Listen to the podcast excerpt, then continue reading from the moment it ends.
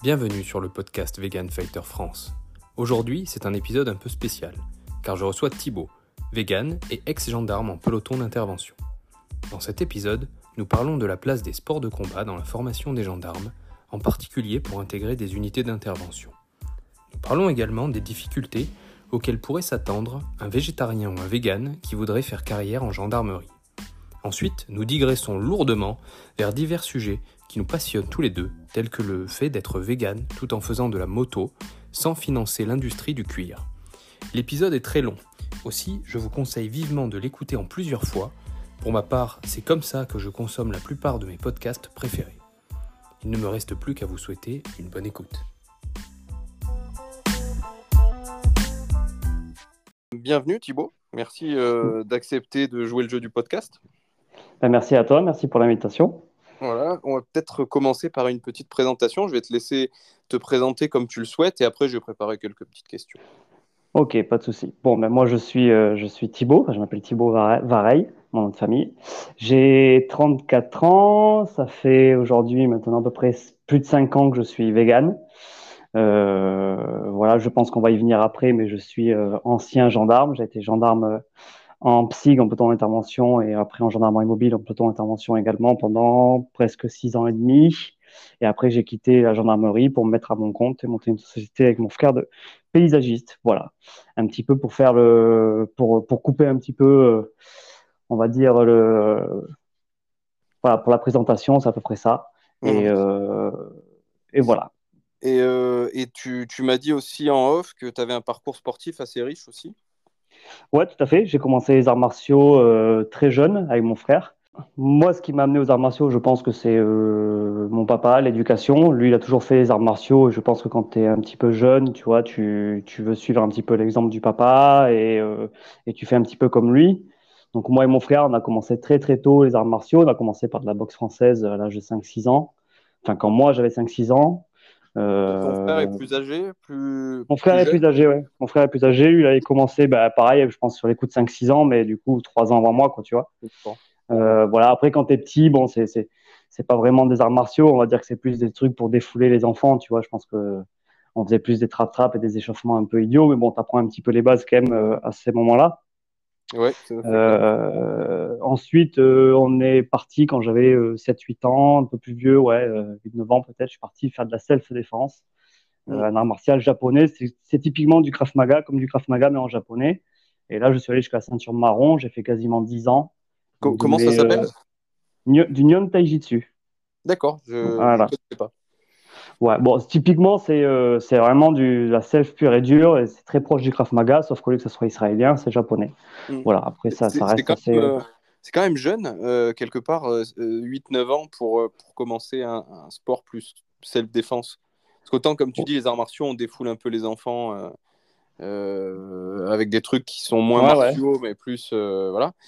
autant la selle défense, ça se veut assez réaliste d'une certaine façon. Ouais, tout à fait. le type d'entraînement que vous faisiez euh, pour, pour les Alors après, quand on était jeune, je te dis de mes 9 à je pense 12-13 ans, c'était vraiment quelque chose un petit peu pour se défouler. Tu vois, le mercredi après-midi, tu sortais des cours, tu allais directement là-bas, tu faisais des trap-trap, des, choses, des choses que font les enfants.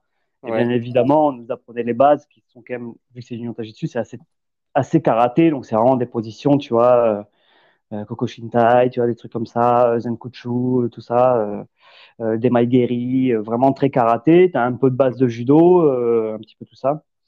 Donc, donc, donc, petit à petit, tu, tu, on t'inculque ça, malgré le fait que ça soit très, très ludique et très, et très enfantin. Et quand j'ai commencé à élever la ceinture verte, la ceinture euh, orange et verte, vers mes 13, 13 ans, vers là, 13-14 ans, là, on a commencé à rentrer un petit peu plus euh, dans les, dans les, la self-défense vraiment, tu vois, les, les saisies, les frappes, les coups. Euh, euh mon prof, en plus, venait déjà de la boxe à ce moment-là, donc il nous a quand même pas mal un petit peu dirigé sur des, des mouvements et des attitudes assez, assez boxe. Et mhm. puis, plus j'ai grandi, puis plus on allait vers, sur les confrontations, sur les, sur les impacts, sur les projections, sur, il y avait un petit peu de soumission, il y avait un peu d'étranglement, des choses comme ça, euh, mhm. des clés de bras et tout. Donc, euh, donc voilà, petit à petit, en grandissant, on est, on est amené à ça. Mais je pense que je suis venu au Nyon dessus parce que c'était, euh, comment dire, dans le village où j'habitais, c'était peut-être le seul art martiaux qui, qui me faisait envie, tu vois. Je pense qu'il y avait des choses très basiques, il devait y avoir du karaté, du judo et du dessus tu vois. Du coup, j'avais trouvé ça, je pense, marrant et on s'est mis avec ça avec mon frère. Et, toi, tu as, habité, excuse-moi, te, te couper, tu habitais plutôt en zone, en zone rurale aussi quand, Ouais, ouais, ouais, ouais. Ouais, dans, le, pas... sud-ouest aussi ou, tu viens du sud-ouest près, près, non, ouais, près de Toulouse. Euh, On n'était pas dans la, dans la ruralité euh, profonde, profonde, mais on est quand même à 20, 20 minutes de Toulouse, tu vois. Oui, donc euh, quand tu es petit, tu vas pas aller sur Toulouse pour aller trouver. Non, ouais. Tout à fait, tout à fait, tout à fait. Tu vas, tu rentres ta ville. Donc voilà. Et après ça, c'est vrai que donc je suis allé jusqu'à la ceinture marron pour finir mon parcours. Euh, j'ai arrêté pour aller à la boxe taille parce que j'avais envie de quelque chose un peu plus, euh, comment dire, un peu moins euh, self justement. Tu as un peu plus confrontation. Mhm. et donc je suis allé à la boxe taille un petit peu de temps. Et ensuite boxe anglaise. Et ensuite je suis rentré à gendarmerie. Et euh, à gendarmerie, euh, quand j'étais en gendarmerie, on a fait quand même pas mal de, confrontations, tout ça. Et j'ai découvert le grappling et, le sol. Euh, je me suis inscrit moi à un club sur, mes années vers 23 ans, 24 ans dans un club de grappling. J'en ai fait de 3 ans. Et là, depuis un an ou deux, je fais du MMA vraiment pour un peu rassembler toutes mes années sportives. D'accord. Et tu as continué quand tu étais en gendarmerie? Parce que combien d'années tu as fait en gendarmerie à peu près 6 ans et demi. 6 ans et demi. Et, tout, du, tout, du, long, tu as pratiqué quand même un petit peu les sports de combat. Est-ce que c'est quelle importance ça C'est ça la question en fait que j'avais. Quelle importance ça a dans dans la formation et dans la vie d'un gendarme opérationnel les sports de combat aujourd'hui? Déjà, est-ce que c'est obligé? Ouais, quand tu arrives en école, alors il y, y, a différentes choses. Il y a déjà, on va dire, ta formation initiale que tu as à la base. Euh, c'est-à-dire que tu vas faire tes classes militaires, entre guillemets. Euh, donc là, tu es une compagnie de plusieurs élèves gendarmes, futurs gendarmes, et euh, il y a des gens qui ne se sont jamais battus de leur vie, qui rentrent en gendarmerie.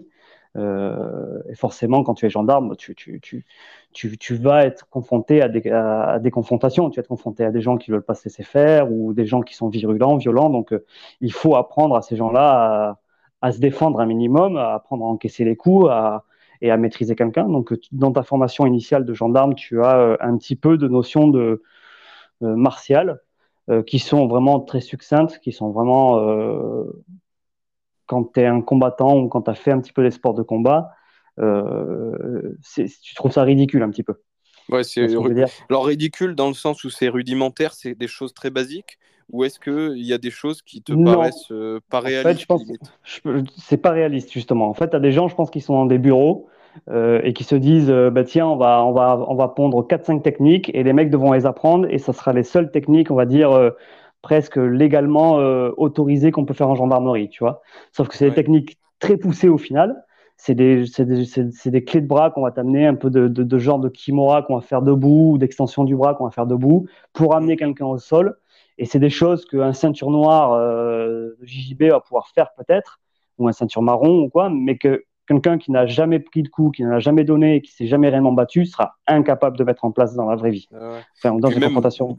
Même une ceinture noire va peut-être le faire à, un mec bourré, mais euh, qui a jamais fait de sport de combat, mais euh, qui que ce soit qui a déjà fait un, peu de, de, de, jiu-jitsu brésilien, de lutte.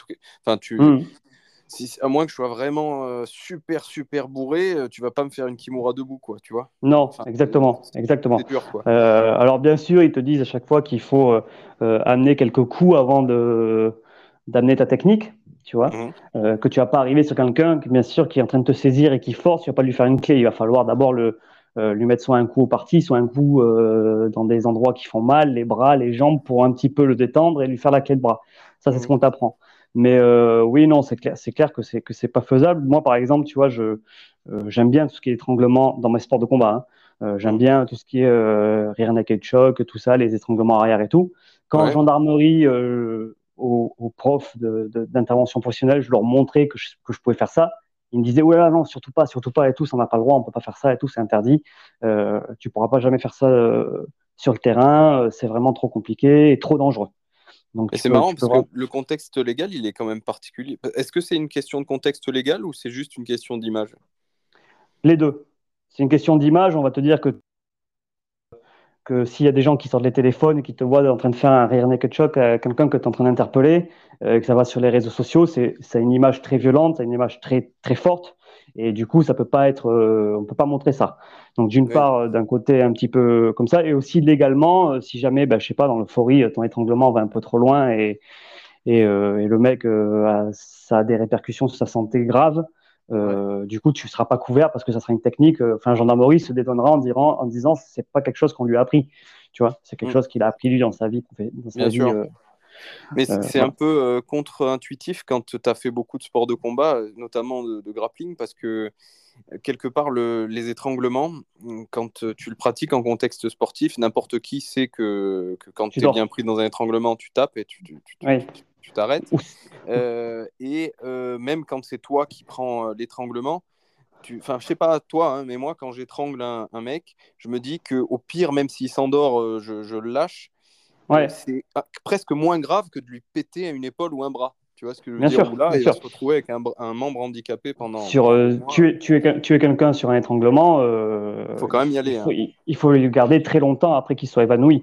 Tu vas d'abord mm. avoir, euh, tu vas d'abord avoir, euh, tu vas, si le mec va s'endormir et puis une fois qu'il sera endormi, mm. si tu le lâches, dans les quelques secondes qui suivent, tu as déjà dû le voir, 10-15 secondes qui suivent. Bien sûr, bah, le, mec, le, mec se réveille. Même on le voit, quoi. Ouais, tout à fait, tout à fait. Donc non, c'est pour ça que moi je trouvais ça pas forcément dangereux, mais c'est là où tu vois un petit peu que il y a un petit peu de méconnaissance en gendarmerie. Euh, Après, tu peux le comprendre en termes d'image. Euh, quelque part, un étranglement, potentiellement, tu tues un mec alors que une clé de bras, par exemple, euh, tu, vas, tu vas lui faire très très mal et le blesser peut-être mhm. assez gravement, mais tu vas tu peux pas le tuer avec son bras, quoi. Enfin, à moins de lui arracher. C'est tout à fait. Et pour revenir un petit peu à ta question de base, donc ça, c'est vraiment ce qu'on va t'apprendre dans ta formation initiale de gendarme. Mais après, une fois que tu vas sortir d'école, tu vas pouvoir intégrer des unités un petit peu plus prestigieuses en intervention.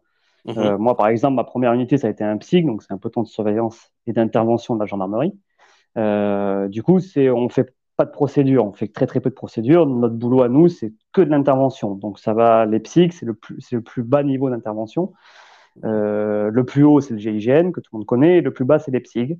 Euh, mais c'est quand même au-dessus d'une, brigade normale, tu vois, une brigade normale quand ils ont.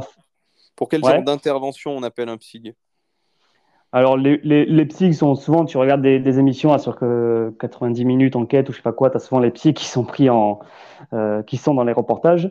Euh, la principale mission, on va dire, c'est ce qu'on appelle les domiciliaires. Les domiciliaires, c'est quand tu as quelqu'un qui ne s'est pas présenté dans un tribunal ou alors il doit y avoir une perquisition à 6 heures du matin chez lui mais c'est pas le grand bandit ou c'est pas le grand voyou. Mm. On va envoyer un psy à 6 heures du matin, euh, en bouclier, en gilet lourd, euh, casser sa porte et aller le chercher à 6 heures du matin. Ça, c'est une mission du, des psys. Euh, et ça s'arrêtera à des, on va dire, de la petite délinquance, du petit, petit cambrioleur, du petit voleur, du petit trafic en drogue. Mm. voilà, dès que ça va commencer à être du grand banditisme ou des choses comme ça, ça sera des unités un peu plus importantes qui vont y aller.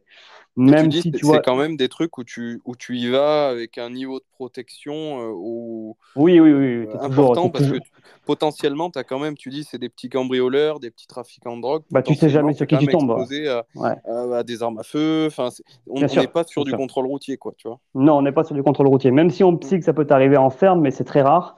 Mais oui t'es pas sur du contrôle routier. Après euh, moi j'étais au psy de Toulouse qui une comment s'appelle? Qui est une quand même euh, une des unités enfin qui est un psyg assez réputé. En fait, euh, pour faire simple, tu as des psygs qui sont, si je te prends le psyg de Bouloc, euh, les, mecs, ils font euh, trois domiciliaires à l'année, tu vois, parce mmh. que c'est un tout petit village, c'est tout petit, ils ont, ils ont, ils ont rien. Alors qu'un psyg comme Toulouse, ça reste assez gros. On couvrait 76 communes sur la région toulousaine, donc on tournait à des domiciliaires, on tournait à 90 domiciliaires à l'année. Donc on avait un niveau d'intervention qui était quand même important, tu vois si tu prends le, le psych de, dans les banlieues parisiennes, c'est pareil, ce sont des très gros psychs, ou les psychs de Marseille, tout ça, ce sont des très gros psychs. Donc, même ils dans, font que, ils font que ça, en fait. Ils, ils font pas d'autres missions. Voilà. Ils en font, ils en font, ils font des patrouilles et tout. Tu vas pouvoir aussi être appelé sur des bagarres de boîte de nuit, sur des bagarres euh, dans des camps, euh, dans des camps de, de, de, gens du voyage. Tu vas pouvoir être appelé sur des trucs comme ça. Euh, donc, des domiciliaires aussi, on en fait pas mal dans les camps de, de gens du voyage. Euh, T'en as beaucoup. Donc, mhm. euh, donc, donc, donc, voilà. Donc du coup, quand tu vas intégrer ces unités-là, pour revenir à ta question, tu vas avoir une, continuité de ta formation que tu as fait en école gendarmerie. Et là, on va aller un petit peu plus loin dans les techniques parce que tu es quand même une unité d'intervention, entre guillemets. Et là, tu vas aller faire de la boxe, tu vas aller faire du sol, tu vas aller faire du JJB, tu vas aller faire des choses comme ça. Et bien évidemment, on te dira toujours euh, c'est dans un cas extrême où tu te retrouves au sol avec un mec, où le mec veut essayer de te tuer ou te prendre ton arme ou quoi que ce soit, que tu vas utiliser mm. ces techniques. Mais bien évidemment. quand même, quoi.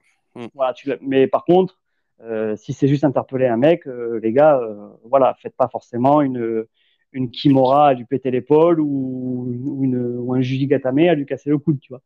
On va rester sur des. Est-ce que vous êtes aussi formé à, faire? Parce que aujourd'hui, euh, on sait que la moindre intervention de ce type-là, il y a tout le monde qui sort les téléphones dans tous les sens. Est-ce que vous êtes formé à gérer euh, les, euh, les mecs autour qui vont, qui vont filmer votre intervention, qui vont potentiellement prendre une partie de l'intervention en vidéo et mettre ça sur les réseaux sociaux? Tu es, formé, en fait, es formé dans le sens où on se met dans des cas concrets. On fait des exercices où, où on se dit, bah là, on fait, on fait, on fait une, une patrouille une patrouille pédestre, pardon, un 14 juillet, euh, il y a trois quatre mecs euh, un petit peu louches qu'on vous contrôler, et là tout le monde sur les. Voilà, et on va te mettre par exemple dans cette situation-là. Toi, tu sais pas ce qui va arriver, tu sais pas s'il y a un mec qui va venir t'attaquer ou pas. C'est vraiment un exercice, on est entre gendarmes. Et du coup, bah oui, on joue le jeu. Euh, il y a toujours un petit peu dans ce genre de scénario des mecs qui viennent jouer un petit peu les casse-pieds avec leur téléphone, te filmer. Eh, monsieur l'agent, pourquoi vous l'embarquez? Tout ça, tout ça. Donc, tu es formé dans, comme ça, on va dire, sur le, sur le terrain, quand, on fait ce qu'on appelle des instructions, quand on fait des, de l'instruction, on, est formé à ça. Après, on n'a pas vraiment de cours par rapport à ça ou quoi que ce soit. et, en pratique, c'est un vrai problème, ça, que vous rencontrez sur le terrain euh, les, les, les, les, mecs autour qui viennent filmer, parler, s'en mêler, regarder, tout ça? Moi, ça m'est pas arrivé souvent. Euh, ça m'est arrivé deux ou trois fois. Mais c'est pas, ça m'est arrivé bah, justement une fois sur un 14 juillet, sur une personne qu'on a voulu justement mettre de côté pour contrôler, que ça s'est un petit peu euh, échauffé. Euh, les gens ont commencé un peu à s'écarter, à faire une ronde autour de nous, et des gens commençaient, mais pourquoi il a rien fait euh, À sortir les téléphones, tout ça? Bon, mais ça s'est géré assez facilement. Ça, écoutez, monsieur, mettez-vous sur le côté, s'il vous plaît, laissez-nous travailler. Ça se gère assez facilement. Mais c'est parce que ça n'avait pas arrivé beaucoup de fois après. Peut-être que d'autres gendarmes, d'autres collègues, anciens collègues ont, été plus embêtés que ça, mais moi, dans mon cas, non, pas, pas spécialement. D'accord. Et euh, ouais, pour, revenir euh, aux, techniques qui vous sont, euh, qui vous sont enseignées, les, gens qui vous enseignaient ces techniques-là, du coup, c'était des gars qui avaient de l'expérience sur le terrain dans ce genre de, de groupe? Ou est-ce que, comme tu disais, c'est un mec dans un bureau qui dit voilà, il y a telle et telle technique et c'est ça que vous utilisez? Alors, les, les, gars qui te forment, vraiment, ce qu'on appelle des MIP, sont des moniteurs d'intervention professionnelle. Euh, ils ont passé un, un, espèce de diplôme interne à la gendarmerie euh, sur un stage de six semaines où ils ont bien ramassé comme il faut. C'est un petit peu, pas du stage commando, mais pas loin. Et en général, les MIP, c'est quand même des, les, les moniteurs d'intervention professionnelle, c'est quand même des, des, gens qui viennent d'unités d'intervention, euh, comme le GIGN ou comme euh, les antennes GIGN, donc, c'est des mecs qui sont quand même en général euh, assez pointus dans, dans, dans, leur domaine. Dans le domaine de l'intervention, ils savent de quoi ils parlent, ils savent ce qu'ils font. Ce sont des mecs qui, qui, pratiquent des arts martiaux très souvent. Ceux qui te forment, oui, ils le sont. Après, tu as toujours des mecs dans les bureaux qui, bah, des fois, ils débriefent un petit peu, ils essayent un petit peu de mettre en place, euh, tu vois, des, ah des cadres légaux, mais ils essayent un petit peu. Donc, tu as forcément des gars dans le bureau, des capitaines ou des commandants, des officiers qui vont décider des techniques acceptées et des techniques qui vont refuser, tu vois. Non, mais du moment que la qualité du formateur elle est élevée, euh, je pense. Enfin, moi, j'ai tendance à penser que même si un programme il est pas ouf, si tu as un formateur qui est bon, euh, il arrive à en, tirer la quintessence. Alors qu'au contraire, un super programme avec un, un, Charlot en tant que, Bien sûr. professeur, euh, ce sera, sera pas efficace. Moi, pour ma, mon expérience personnelle, tous les MIP avec qui j'ai eu affaire, euh, j'ai toujours apprécié leurs cours. C'était des mecs qui, qui pratiquaient. C'était en général des, des, mecs qui ont fait de la compète dans différentes euh, euh, disciplines, que ce soit en boxe ou euh, en lutte ou en tout ça. Et c'était à chaque fois des, des, même en tir, parce que les moniteurs d'intervention professionnelle se chargent aussi de tout ce qui est armement et tir et tout ça. Et c'est quand même à chaque, à chaque fois. J'ai jamais eu un mec qui m'a déçu où je me suis dit, ouais, lui, son cours était moyen ou lui, son cours était nul. Tu vois, ça restait quand même des mecs qui étaient assez pointus dans ce qu'ils faisaient à chaque fois. Quoi. Tu, tu, tu, parlais de compétition, là. Euh, toi, tu t'y essayé un petit peu à la compétition, peut-être avant de rentrer en gendarmerie, pendant, après? Alors, avant, quand j'étais jeune, on a fait, quand je faisais du Nyon dessus, il y avait des compétitions en Nyon dessus. Euh, donc, il y avait des compétitions de kata synchronisé, de combat aussi, euh, et de self. Euh, tu avais par exemple une attaque qui était donnée à l'oreille de, du mec qui était en face de toi, et le mec t'attaquait, et toi, sur 3-4 coups, une amenée au sol, une clé, quelque chose, tu devais. Euh, mmh. Tu devais démontrer que tu avais une technique. Euh, ouais, ouais, Donc, euh, du coup, j'ai fait un peu de compétition à ce moment-là. j'ai fait, je crois, sur 7 ou 8 ans, quasiment. quand j'étais petit, je les faisais, mais bon, c'était assez facile. Après, quand j'ai commencé à être ceinture bleue, ceinture marron et tout, ça commence à être un peu plus dur. Voilà, mmh. c'est les seules compétitions. J'ai jamais, j'ai, beaucoup d'années de pratique d'arts martiaux au final. Mmh. Euh, parce que j'ai commencé, comme je te dis, vers 5-6 ans, et aujourd'hui j'en ai 33, 33 bientôt 34. Mhm. Et, euh, et euh, j'ai toujours plus ou moins pratiqué, avec des phases, des fois où tu, tu diminues un petit peu l'entraînement, mais j'ai toujours plus ou moins pratiqué. Mais jamais, c'est vrai, dans des, dans des phases de compétition. Je pense que c'est là où, où tu progresses le plus, c'est en compétition. Parce mm. que c'est là où tu vas te dépasser pour, euh, pour l'entraînement, c'est là où tu vas aller chercher tes limites. Euh, donc, on va dire que j'ai des grosses, grosses bases mais je suis pas un expert, tu vois, dans, dans, dans, dans toutes les disciplines que j'ai pratiquées, quoi, au final. Bah, ça dépend, si tu veux. Je trouve que tu as des, des, exemples de tout et de son contraire. Il y a des mecs qui ont jamais fait de compétition de leur vie et, et tu, tu, tu, tournes avec eux, que ce soit au sol, debout ou en MMA euh, à l'entraînement, et mhm. c'est des, bêtes. Euh, tu en as aussi, enfin, tu as quand même assez peu de gars qui ont beaucoup d'expérience de compétition et qui sont nuls. C'est assez. Euh, aussi, ouais. C'est assez rare, ça, quand même. Mais, euh, mais ouais, enfin, personnellement, la compétition, que ce soit en boxe ou au sol depuis cette année, euh, m'a beaucoup euh, aidé à progresser.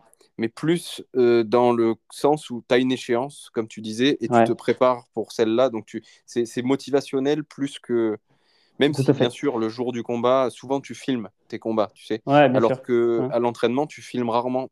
Alors que tu pourrais le faire, hein, en réalité. Tu pourrais le faire, ouais. Mais c'est vrai que tu filmes pas tes entraînements. Même tes sparring, même s'ils même sont très durs, même si tu peux avoir des sparring très durs des fois en entraînement ou, à une intensité assez élevée, ouais, tu te, tu te filmes pas. Alors qu'en compétition, tu vas pouvoir te filmer. Et tu, vois, tu... souvent, soit toi, soit les copains, la famille te filment, donc tu peux regarder, analyser, avoir un niveau d'analyse que tu n'as jamais sur tes entraînements. Tout Je pense aussi que ça joue beaucoup pour, pour progresser, mais bon, n'importe quel entraînement pourrait le faire, comme on dit. Tu vois, si tu me parlais de compétition, euh, on va dire que les quelques stages, on va dire, euh, je mets des guillemets, commando qu'on peut faire à la gendarmerie ou des choses comme ça, ou les, ou, les tests de sélection pour les potons d'intervention en gendarmerie mobile, des choses comme ça, tu, as des, des, tu es noté sur la confrontation, tu as une confrontation. Euh, donc, on va te faire des combats euh, au sol, des combats de boxe, en général contre des mecs, des MIP, des mecs qui en général, qui savent déjà très bien boxer et tout ça. Donc, et, et, on te dit, on va noter ta, ton agressivité et euh, ton mental et euh, alors pas forcément ta technique parce que comme je t'ai dit il n'y a pas tout le monde forcément qui, qui, vient de de la boxe ou quoi que ce soit mais du coup tu as ce sentiment un petit peu comme quand tu montes sur un ring c'est-à-dire qu'avant de ou dans une cage dans une compétition mm. avant de rentrer tu sais que tu vas y laisser euh, euh, tu vas y laisser ton cardio, tu vas y laisser ta tête, tes mains, tes... enfin, tu vas y aller, euh, tu, vas, tu, vas à la guerre. Quoi. Donc, je, je connais un petit peu la, pression de monter sur un ring en te disant bon, ben, euh, je vais me faire découper et il va falloir que je donne tout pour pas me faire découper. et les mecs qui sont en face de toi, en plus, ils veulent te retrancher dans tes, dans tes ressources. Tu vois, donc que c'est tout à fait similaire. À mon avis, euh, le, niveau de stress doit être assez similaire, sachant que en plus, tu as un enjeu professionnel à ce moment-là. Tout à fait. Euh, tout dans à ton cas. Alors que, alors, tu vas peut-être faire marrer les auditeurs, mais à chaque fois que j'ai fait euh, mon premier combat dans une discipline, notamment mon tout premier combat de boxe, c'était à Saint-Brieuc, j'ai pris une énorme branlée. Et, le premier truc que je me suis dit, au premier coup que je me suis pris, c'est mais qu'est-ce que je fous là? Et je te jure, alors que tu es du combat, tu te dis mais qu'est-ce que je fous là? Personne ne m'y a obligé et j'y suis allé de moi-même. Qu'est-ce qui m'a pris ah et après, tu, tu, switches mentalement et tu te dis, bon, allez, j'y suis, j'y vais, et je, vais au bout, et tu finis par y prendre goût. Mais au début, voilà. Alors que là, c'était quand même, euh, tu es, au service d'un projet, entre guillemets, plus grand, c'est ta, ta, carrière professionnelle. Et, et c'est une étape à passer dans ta carrière, mais pour autant, elle, a moyen d'être hyper stressante. Alors toi, tu as déjà pratiqué les sports de combat quand tu en arrives là. J'imagine que celui qui n'a qui a pas ce passé, dans les sports de combat, Bien ça sûr. trop horrible pour lui comme moment. Très dur, très dur. Alors après, euh, je te garantis que les gens qui viennent, qui se portent volontaires pour passer des tests, pour entrer dans un peloton d'intervention, c'est des mecs qui aiment, qui aiment un petit peu euh, castagne, j'ai envie de dire. En, ouais, s'ils n'ont pas pratiqué des sports de combat, ils, se, ils, ont, ils ont déjà été. sans forcément pratiquer des sports de combat, mais tu as, souvent des, ouais, voilà, as des mecs qui viennent du rugby ou des choses comme ça, tu vois, qui aiment un petit peu. Euh, voilà. Mais euh, tu vois, pour revenir un petit peu à ce que je te disais tout à l'heure, euh, moi, quand j'ai passé. Je te coupe deux secondes. J'en profite. je vais utiliser ton accent du sud-ouest. Euh, je suis à la recherche d'un rugbyman vegan pour le podcast Vegan Fighter. Si tu en connais un, je suis preneur. Euh, J'en connais pas, mais why not? Je vais essayer de m'enseigner dans mon entourage. Ou si, voilà, ou si un des auditeurs qui écoutera le podcast peut-être euh, parmi dans ton entourage ou quoi. Je, je, je suis, euh, je suis ouvert. Euh, je pense que ça serait une bonne façon aussi d'ouvrir l'audience. Ouais, je sais pas s'il y en a beaucoup, hein, parce que c'est quand même un milieu où. Je sais pas du tout, mais c'est pour ça que je, veux en trouver un. ouais, tu en trouveras, tu en trouveras.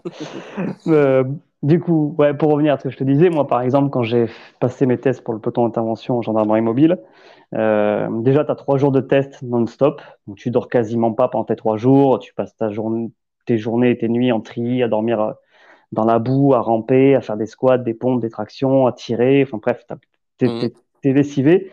Et le dernier, la dernière épreuve, c'est la confrontation. Ah ouais, en et plus, moi, à la fin. Quoi. Ouais, moi, t'as pas mangé, donc t'as très peu mangé, t'as très peu dormi, t'as fait des efforts physiques sur, sur 36, 72 heures ou 48 heures, ça dépend des, des unités. C'est minimum 36 heures et ça va jusqu'à 72 heures, les mm. tests.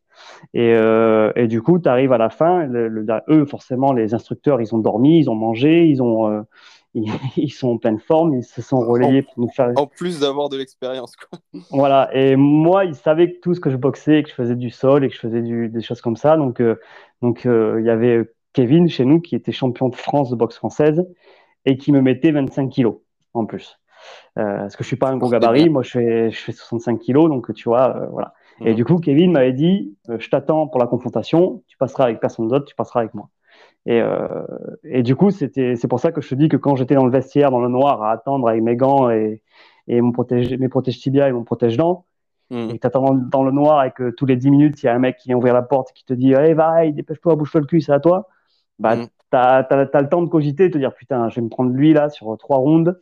Euh, et il va falloir que je donne tout parce que je vais être noté quoi. Et du coup c'était euh, une bouche très pour sèche. le coup j'ai ouais une bouche très sèche. Et pour le coup je m'étais pas trop mal démerdé, mais euh, et ils avaient été assez contents. Et d'ailleurs le, le, Kevin en question m'avait m'avait à la fin fait, fait un gros câlin d'après combat et il m'avait dit tu t'es très bien débrouillé, c'est bien, je suis mm. fier de toi et, et on se voit plus tard tu vois.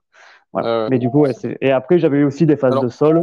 C'est quelque chose qui est, qui est plutôt rare, c'est-à-dire que la plupart, c'est OK, vas-y, suivant ou, ou est-ce que euh, ou est-ce qu'ils ont tendance est-ce que c'est un peu la dernière épreuve après laquelle ils te rassurent parce que bon maintenant c'est fini quoi.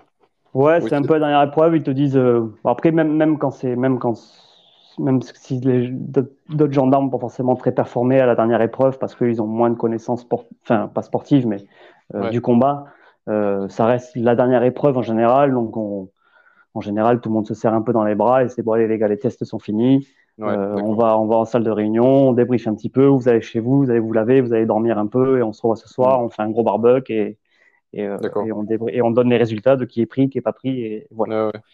Tu vois, donc c'est voilà. D'accord. Un petit peu. Ok. Et euh, donc ça, c'est ça, c'était les tests pour rentrer au PSIG ou c'est ou c'est plus tard? Non, c'est plus tard. C'était quand j'étais sous-officier. Euh, pour entrer euh, donc euh, sous-officier, après j'ai demandé à gendarmerie mobile et c'était en peloton intervention, gendarmerie mobile, les tests et les pelotons intervention. D'accord. Alors, quelle est la différence ici par rapport au PSIG quand tu es en peloton d'intervention?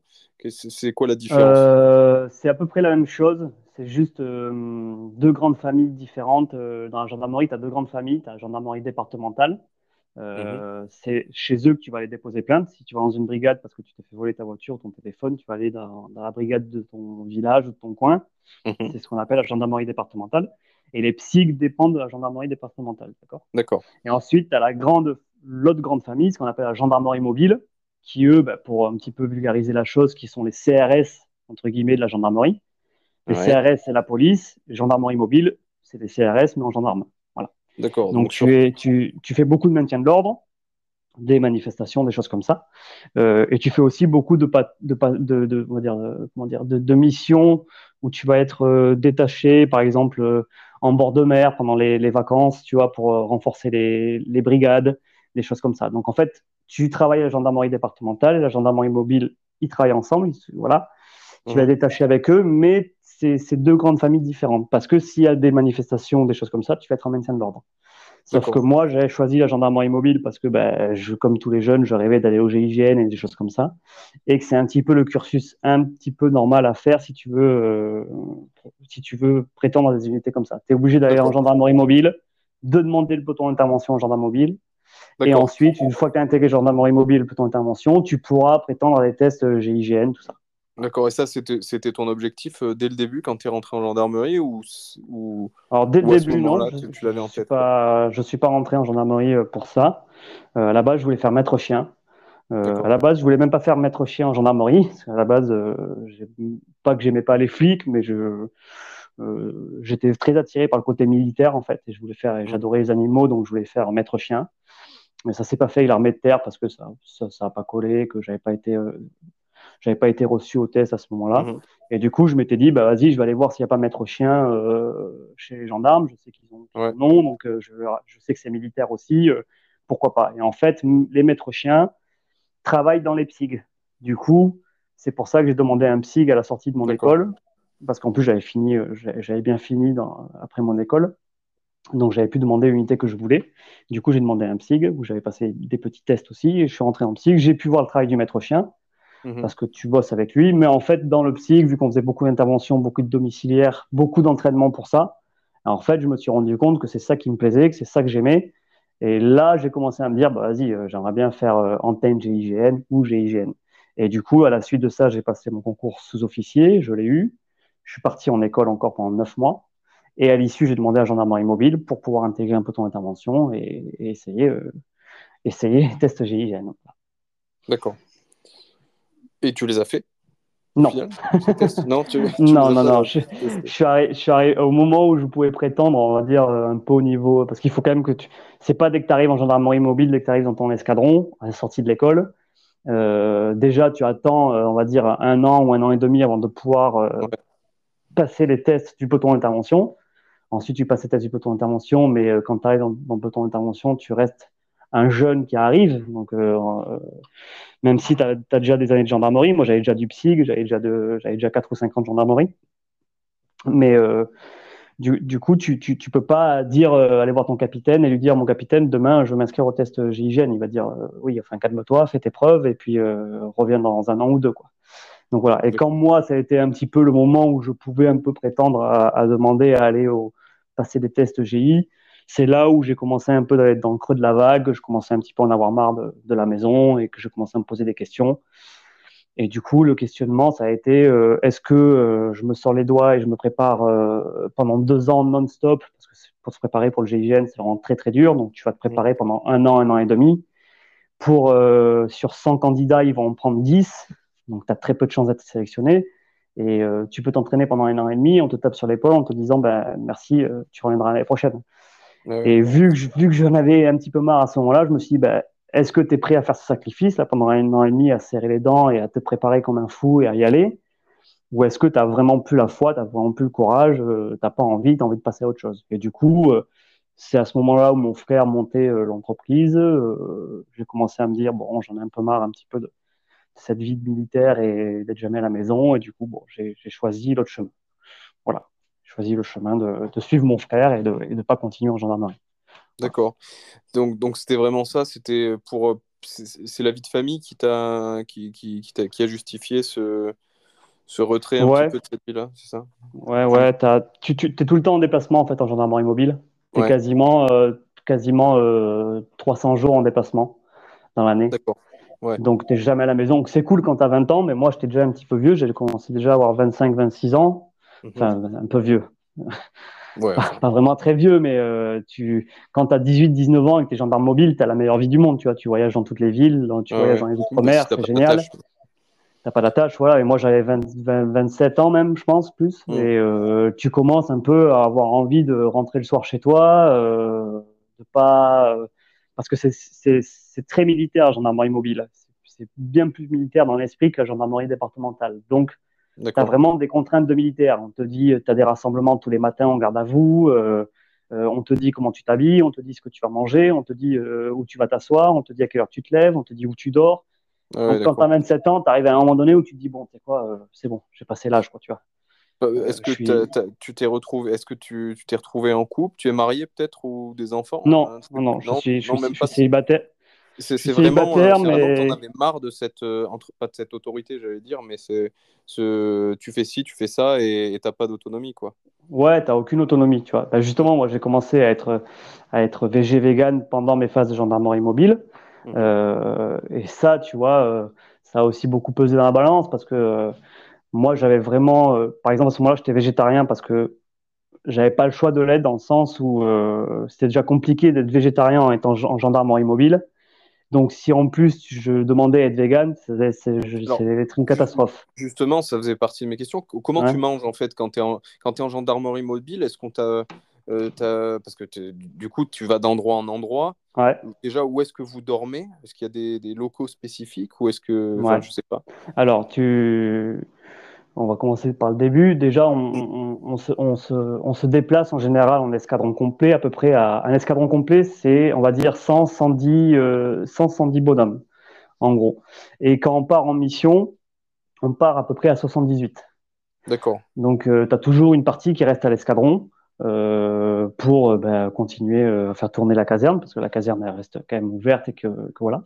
Et donc, on part en général à quatre pelotons euh, et on part donc à 76 bonhommes. Et du coup, tu, es, euh, tu as ce qu'on appelle un gérant, un mec, euh, c'est souvent un gradé, c'est un, un chef mmh. ou un adjudant ou adjudant-chef, qui lui gère tout le côté opérationnel, dans le sens il va appeler tous les hôtels pour avoir des budgets, il les appelle, il va appeler un IBIS en disant ben, bonjour, on est en tête dans, dans la mission mission de maintien de l'ordre de telle date à telle date dans votre ville, est-ce que vous avez de la place pour 76 mecs? Voilà. Et du coup, on, on, est logé dans des hôtels, euh, on voyage en petit bus là, on va jusque jusque la zone, euh, mmh, la zone de la mission, et puis ensuite on mange dans les hôtels le soir quand on arrive. Ou si on est en mission, si on en maintient de l'ordre, on mange dans les camions. Et dans les camions, c'est pareil, c'est le gérant qui va voir les boulangeries euh, ou, ou n'importe quoi, qui fait des sandwichs et machin, qui les amène. Donc quand il y a des, des gens dans les, dans les, escadrons qui sont soit musulmans ou, ou, euh, ou, juifs ou des choses comme ça, ou qui ont des, allergies alimentaires, tout ça, ils vont voir le gérant, ils disent bah, Moi, je suis allergique à la cacahuète, moi, je mange pas de porc, moi, je mange. Voilà. Et du coup, ben, moi. il tient compte de tout ça, le, le, gars? Alors, quand c'est euh, religion allergique, euh, il est obligé.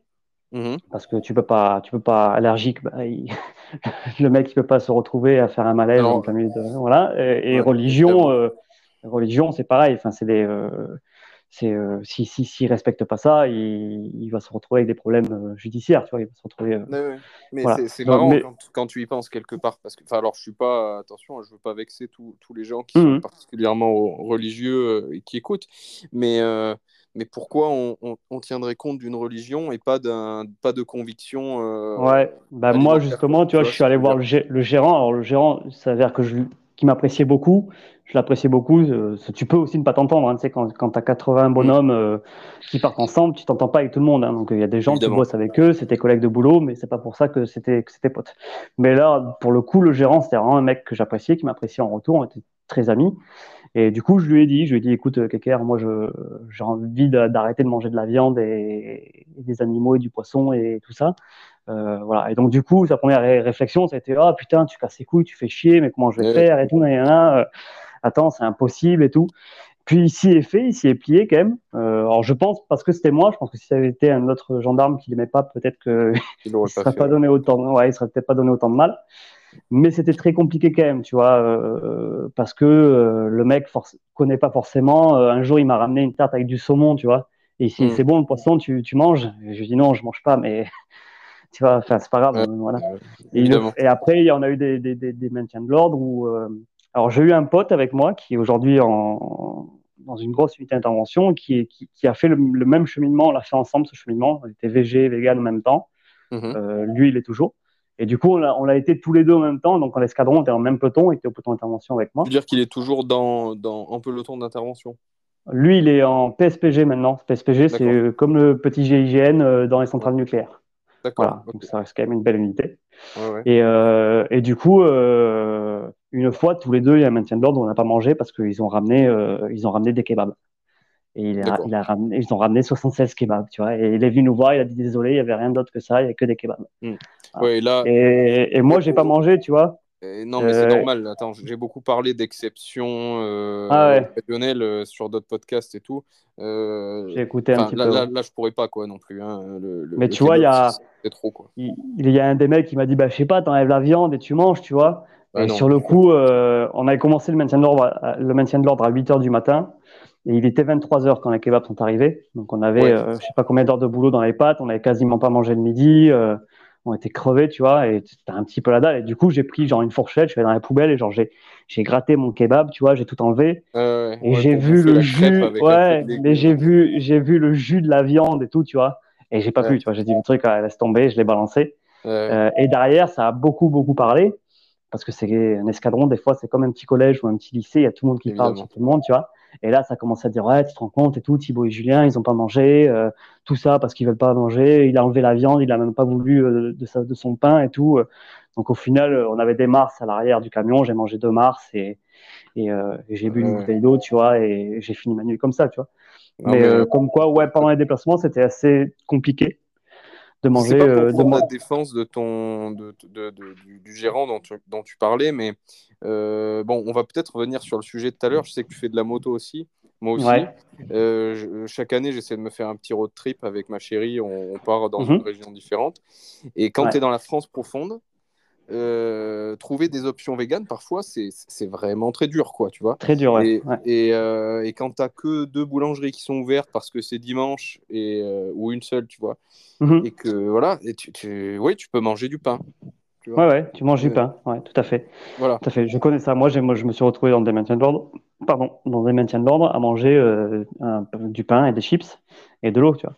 Alors après, on avait trouvé la technique avec mon pote euh, on achetait les bouteilles, je crois, je crois plus que, je crois pas que cette marque ça existe encore, les bouteilles feed, tu sais. Si, ça existe encore. Euh, ouais, et en fait, euh, hein, c'est vegan, c'est vegan, voilà. Et quand tu regardes la composition, bon, faut pas manger tous les jours, tu vois, mais on s'était dit, bon, ben, quand le gérant, il peut pas faire autrement et nous ramener des trucs vegan, bon, ben, on se met une bouteille dans notre sac à dos de, de maintien de l'ordre, et puis, si vraiment c'est la galère, un petit peu d'eau et, et au moins on a, on a 700 calories dans le ventre, tu vois, on part pas, on part pas à jeun. C'est honnêtement une solution qui est, euh, qui est, euh, qui est pas si mal que ça. Euh, j'ai testé aussi à une époque où, alors j'étais pas en déplacement tout le temps, mais je travaillais le soir mhm. sur, sur, sur, un chantier et où je travaille toujours, mais plus le soir. et, et, en fait, bon, il n'y avait pas de quoi manger à, cette époque-là. Enfin, c'était difficile. Où il fallait se ramener une gamelle, mais j'avais pas trop envie. ouais truc. Et donc, euh, le, le, feed, j'avais testé ça aussi. Je les avais achetés en poudre aussi. Tu peux acheter euh, comme. Ouais, ouais tout à fait, en poudre. Ouais, tu ça. les mets dans ton shaker et tu te fais un shaker qui est quand même solide. Hein. C'est des trucs. Ouais, ouais, c'est euh, solide, ouais. Je sais plus quoi, il y avait un truc au cep. ouais, c'est comme une soupe un peu épaisse. J'avais pris un truc au, au cep et. Sur des mois, c'est comme... enfin, sur pas des mois, mais plusieurs semaines. C'est au bout d'un moment, tu es un peu dégoûté quand même du. Ouais, c'est dégoûté, ouais, je sais. Mais pour dépanner, je trouve que c'est très bien aussi, ouais. Ouais. Mais tu vois, quand j'ai passé mes tests peloton intervention, euh, ils te demandent de préparer, de préparer un sac euh, de survie de du temps des tests. Nous, c'était, euh, c'était 48 heures. Et du coup, tu dois prévoir ta bouffe et tout, tu vois.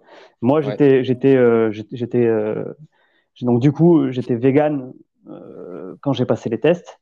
et du coup, j'avais pris que des lentilles, tu sais, sous vide, des choses comme ça. Euh, c'est les espèces de petits sachets. Euh, c'est exactement ce que je prends aujourd'hui. J'en ai toujours une réserve justement au boulot euh, le midi pour les jours où j'oublie de prendre une gamelle, les petits sachets de lentilles comme ça. Les petits sachets de lentilles, tu vois, j'avais pris des, des, des, fruits secs, des choses comme ça, et j'ai quand même bien tenu les tests. j'avais pas eu du tout faim pendant les trucs, ça avait quand même plutôt bien marché. Et pour l'anecdote, ce qui est cool, c'est qu'on était 27 à passer les tests peloton d'intervention et que j'avais fini major sur les tests en étant vegan et euh, enfin végé légal. Et du coup, je me rappelle que euh, un des adjudants euh, à la fin, quand on avait fait le, barbecue et tout le soir, il avait dit à, un des majors qui avait été invité, il a dit putain, tu te rends compte, lui, il a fini premier, alors qu'il est végé et tout, il mange pas de viande. Moi, il m'a, il m'a impressionné et j'avais été un petit peu fier de ce moment-là, tu vois, genre c'était la première fois où on disait, ah, tu vois, c'est enfin un, un, végé, un vegan, tu vois, qui est devant tout le monde, qui a niqué tout le monde aux pompes, aux tractions, au, combat, à la natation et tout. Donc c'était un petit moment gratifiant, on va dire. Ah, ce sont pour, des pour toutes les blagues, pour toutes les blagues que j'avais pris avant, où on avait dit ah, tu es un bouffeur de graines et tu feras rien, tu vois, c'était une petite revanche, tu vois. Exact, bah, je, je, comprends tout à fait. Ça, c'est vraiment des moments euh, euh, qui sont bons. Et, puis, enfin, c'est agréable personnellement. Parce que, mhm. comme tu dis, tu as mangé toutes ces, toutes, ces, toutes ces vannes, tous ces trucs pendant, pendant peut-être des mois, des semaines, enfin, je sais pas. Euh, mais c'est surtout que tu te rends compte que si la personne, elle te dit ça, c'est que quand même tu lui as allumé une petite lumière dans, dans la tête. Bien sûr, ouais. tout à fait. Euh, ça veut pas dire qu'elle va devenir végane le lendemain, euh, mais ça veut quand même dire que pour elle, c'est devenu possible. Ouais, mais tu vois, s'il y a quelque chose de, que je suis quand même un petit peu content et fier, c'est que quand j'ai commencé à être VG vegan en gendarmerie, euh, ça a de suite été des critiques, des machins ou des blagues et tout. Et sur la fin, euh, j'étais quand même assez apprécié en peloton euh, et dans, et dans l'escadron. Sur la fin, il y a quelques mecs quand même qui venaient me voir en me disant, au final, c'était toi un peu qui a raison, tu vois, euh, euh, ou, ou, ou, tu vois, ouais, où tu m'as inspiré. Maintenant, à la maison, j'essaie de faire gaffe, je mange moins et tout. Le simple fait d'avoir eu un peu de discussion avec les mecs dans les, dans, dans les iris bus quand t'attendais dans les maintiens de l'ordre et tout, des fois, mm. je me suis retrouvé à parler pendant deux heures ou deux heures et demie du, végétarisme et du véganisme. Et en fait, ben, euh, tu te rends compte que j'ai un petit peu démocratisé le truc là-dedans, tu vois, dans cette espèce de milieu qui est un petit peu super masculin, super, super macho, super, euh, euh, faut bouffer de la viande, faut être musclé, on bouffe des protéines. Et ben là, enfin, tu vois, j'ai un petit peu sur la fin, sur les deux, trois dernières années, euh, euh, j'aurais montré que c'était possible d'être végé, vegan, être en bonne santé, être euh, bien physiquement et, et performer, tu vois. Et rien mm. que ça, déjà, c'est bien, je pense. Enfin, c'est bien. C'est euh, une bonne chose, tu vois. J'en suis absolument persuadé. Je pense que c'est par l'intérieur de ces milieux-là qui se veulent avoir une image ultra viriliste euh, qui bouffent de la viande euh, pour être fort et tout ça. Euh, donc dans les sports de combat, en gendarmerie, c'est aussi pour ça que, bah, que j'étais intéressé de, de, faire ce podcast avec toi. Mhm. c'est en montrant l'exemple dans ces milieux-là aussi que qu'on fait les, nos preuves, enfin qu'on fait les preuves du, du, de, de, ce genre de régime alimentaire. Tout à fait. Et, et, et au-delà, hein, d'ailleurs, hein, parce que c'est ça va au-delà. On parlait tout à l'heure du, du, milieu de la moto que, mhm. que, tu côtoies aussi. C'est un milieu qui est gangréné par le cuir. Enfin, gangréné. le, cuir est très présent dans ce milieu-là. C'est pas de l'alimentation. Euh, personnellement, j'ai mis un peu de temps à m'y mettre. C'est-à-dire que je suis devenu vegan. Je faisais du circuit à l'époque, tu sais. J'avais, euh, j'en fais toujours d'ailleurs, mais je, t'expliquerai comment maintenant. Euh, si les gens vont sur mon Instagram, il y a des photos où je suis sur circuit avec du cuir sur moi. Ça choque parfois, tu vois. je peux le dire tout de suite. J'ai une vieille combi en cuir je te garantis que le gars à qui je l'ai, je l'ai racheté, c'était la poubelle ou, ça, tu vois. D'accord. Et c'est le compromis que moi j'ai trouvé. Bien sûr. Euh, parce que tu vas sur un circuit en France aujourd'hui. C'est ce que j'allais te dire. En cuir, c'est impossible. Tu, ils te laissent pas rentrer, à part peut-être certaines exceptions. Je crois que Carole, en circuit, euh, un circuit en région parisienne, je crois qu'il l'autorise encore, mais ou il l'autorisait à une époque. Mais euh, tous les circuits du Sud, euh, je peux te garantir que tu rentres pas sans cuir. Ou avec une combinaison, je sais qu'il y a une marque, alors je me permets de faire une petite pub, une marque espagnole qui s'appelle Andromeda. Je sais pas si tu connais. Non. Qui fait euh, des, des, blousons, des gants, enfin qui fait tout un équipement de, moto. C'est bon à savoir. dont des combinaisons mais c'est de la combi sur mesure et ça coûte plus de 1000 ah euros. La, ah ouais, d'accord. Et ça, moi, j'avais pas, pas, les moyens. Quoi. Andromeda, tu dis, c'est ça? Andromeda, ouais, tu peux, trouver leur site. Tout est écrit en anglais. Enfin, c'est, tu peux commander partout dans le monde. Moi, j'ai pas, je vais peut-être leur commander une paire de gants, même si c'est quand même aussi cher, assez cher aussi. Hein. On est sur du 100, 120 euros la paire, je crois, quelque chose comme ça. Ouais. après, quand tu veux des gants de qualité en moto, c'est quand même le prix. C'est quand même aussi le prix. Moi, euh, il se trouve que pour l'équipement de route, je sais pas si toi, tu portes encore du cuir. Euh, Alors, euh, quand j'ai passé le permis moto, j'étais pas encore vegan. Euh, mais mon papa, m'a, qui est motard depuis 50 euh, ans, lui, euh, mhm. m'a filé son vieux blouson en cuir, tu vois. c'est une marque qui se fait même plus, c'est une marque allemande. et, c'est, le, il, est, il, est, trop beau parce qu'il est vraiment ancien, tu vois. Il est vraiment patiné et tout. et je l'ai pas acheté, tu vois. C'est un petit peu de la seconde main, tu vois. C'est mon papa qui me l'a filé. et c'est, c'est ce que j'allais te dire quand tu m'as dit que toi, tu as acheté à quelqu'un, je pas sur le bon coin, sur une annonce, t'as acheté ta cuir. Euh, mais du coup, euh, ça me dérange pas trop de porter du cuir si c'est de la seconde main, tu vois. Euh, alors, je, je, porte pas de cuir, moi, à la maison, euh, enfin, à la maison tous les jours même. La seule chose que je porte de cuir, c'est ce blouson en cuir de moto. Mais voilà, comme tu dis, c'est soit la poubelle, soit je le donne, ou soit je le garde. Bon, en fait, vu que je fais de la moto et que le cuir, c'est quand même, ça offre une protection contre les glissades et tout ça, qui est quand même une des peut-être meilleures protections euh, qui soit. Euh, je vais pas le jeter. Il a déjà 20 ans, le manteau. Si je peux lui faire encore 20 ans avec moi, je vais le garder, tu vois. Maintenant, le jour où il est pété et le jour où il casse, j'irai pas m'acheter, je pense, un blouson en cuir. Maintenant, tu as des blousons synthétiques qui ont beaucoup moins de gueule, c'est clair. C'est beaucoup plus moche. Mais tu as des blousons synthétiques de moto qui commencent à se faire, tu vois. Bah, euh, un petit peu les furiganes, les furiganes, des choses comme ça. Mais tu ne fais pas de la compétition. C'est joli maintenant, hein, honnêtement. Euh, je, je, trouve qu'il y a eu du progrès là-dessus. Et aujourd'hui, Mhm. sur la route, tu peux t'équiper de la tête aux pieds et, et conduire en sécurité euh, avec du 100% synthétique sans avoir besoin de cuir. Et même, même sur circuit, là, tu sais, euh, il y, a- y des- il y a des jeans qui se font maintenant qui sont assez jolis et Ah, qui sont ouais. en fibre de En Kevlar. Kevlar, ouais, c'est ça, ouais. Alors, j'ai, euh, pour la petite histoire, j'ai euh, j'ai testé beaucoup d'équipements de moto euh, Mhm. malgré moi. hein. Euh, j'ai fait 5, ou 6 chutes en tout depuis sur une dizaine d'années qui, se- qui étaient concentrées sur C'est mes pas- premières années. C'est pas beaucoup, du coup, quand même. En Ouais. circuit, on, on chute pas mal. Une, seule- une seule sur circuit et toutes les autres sur, sur la route.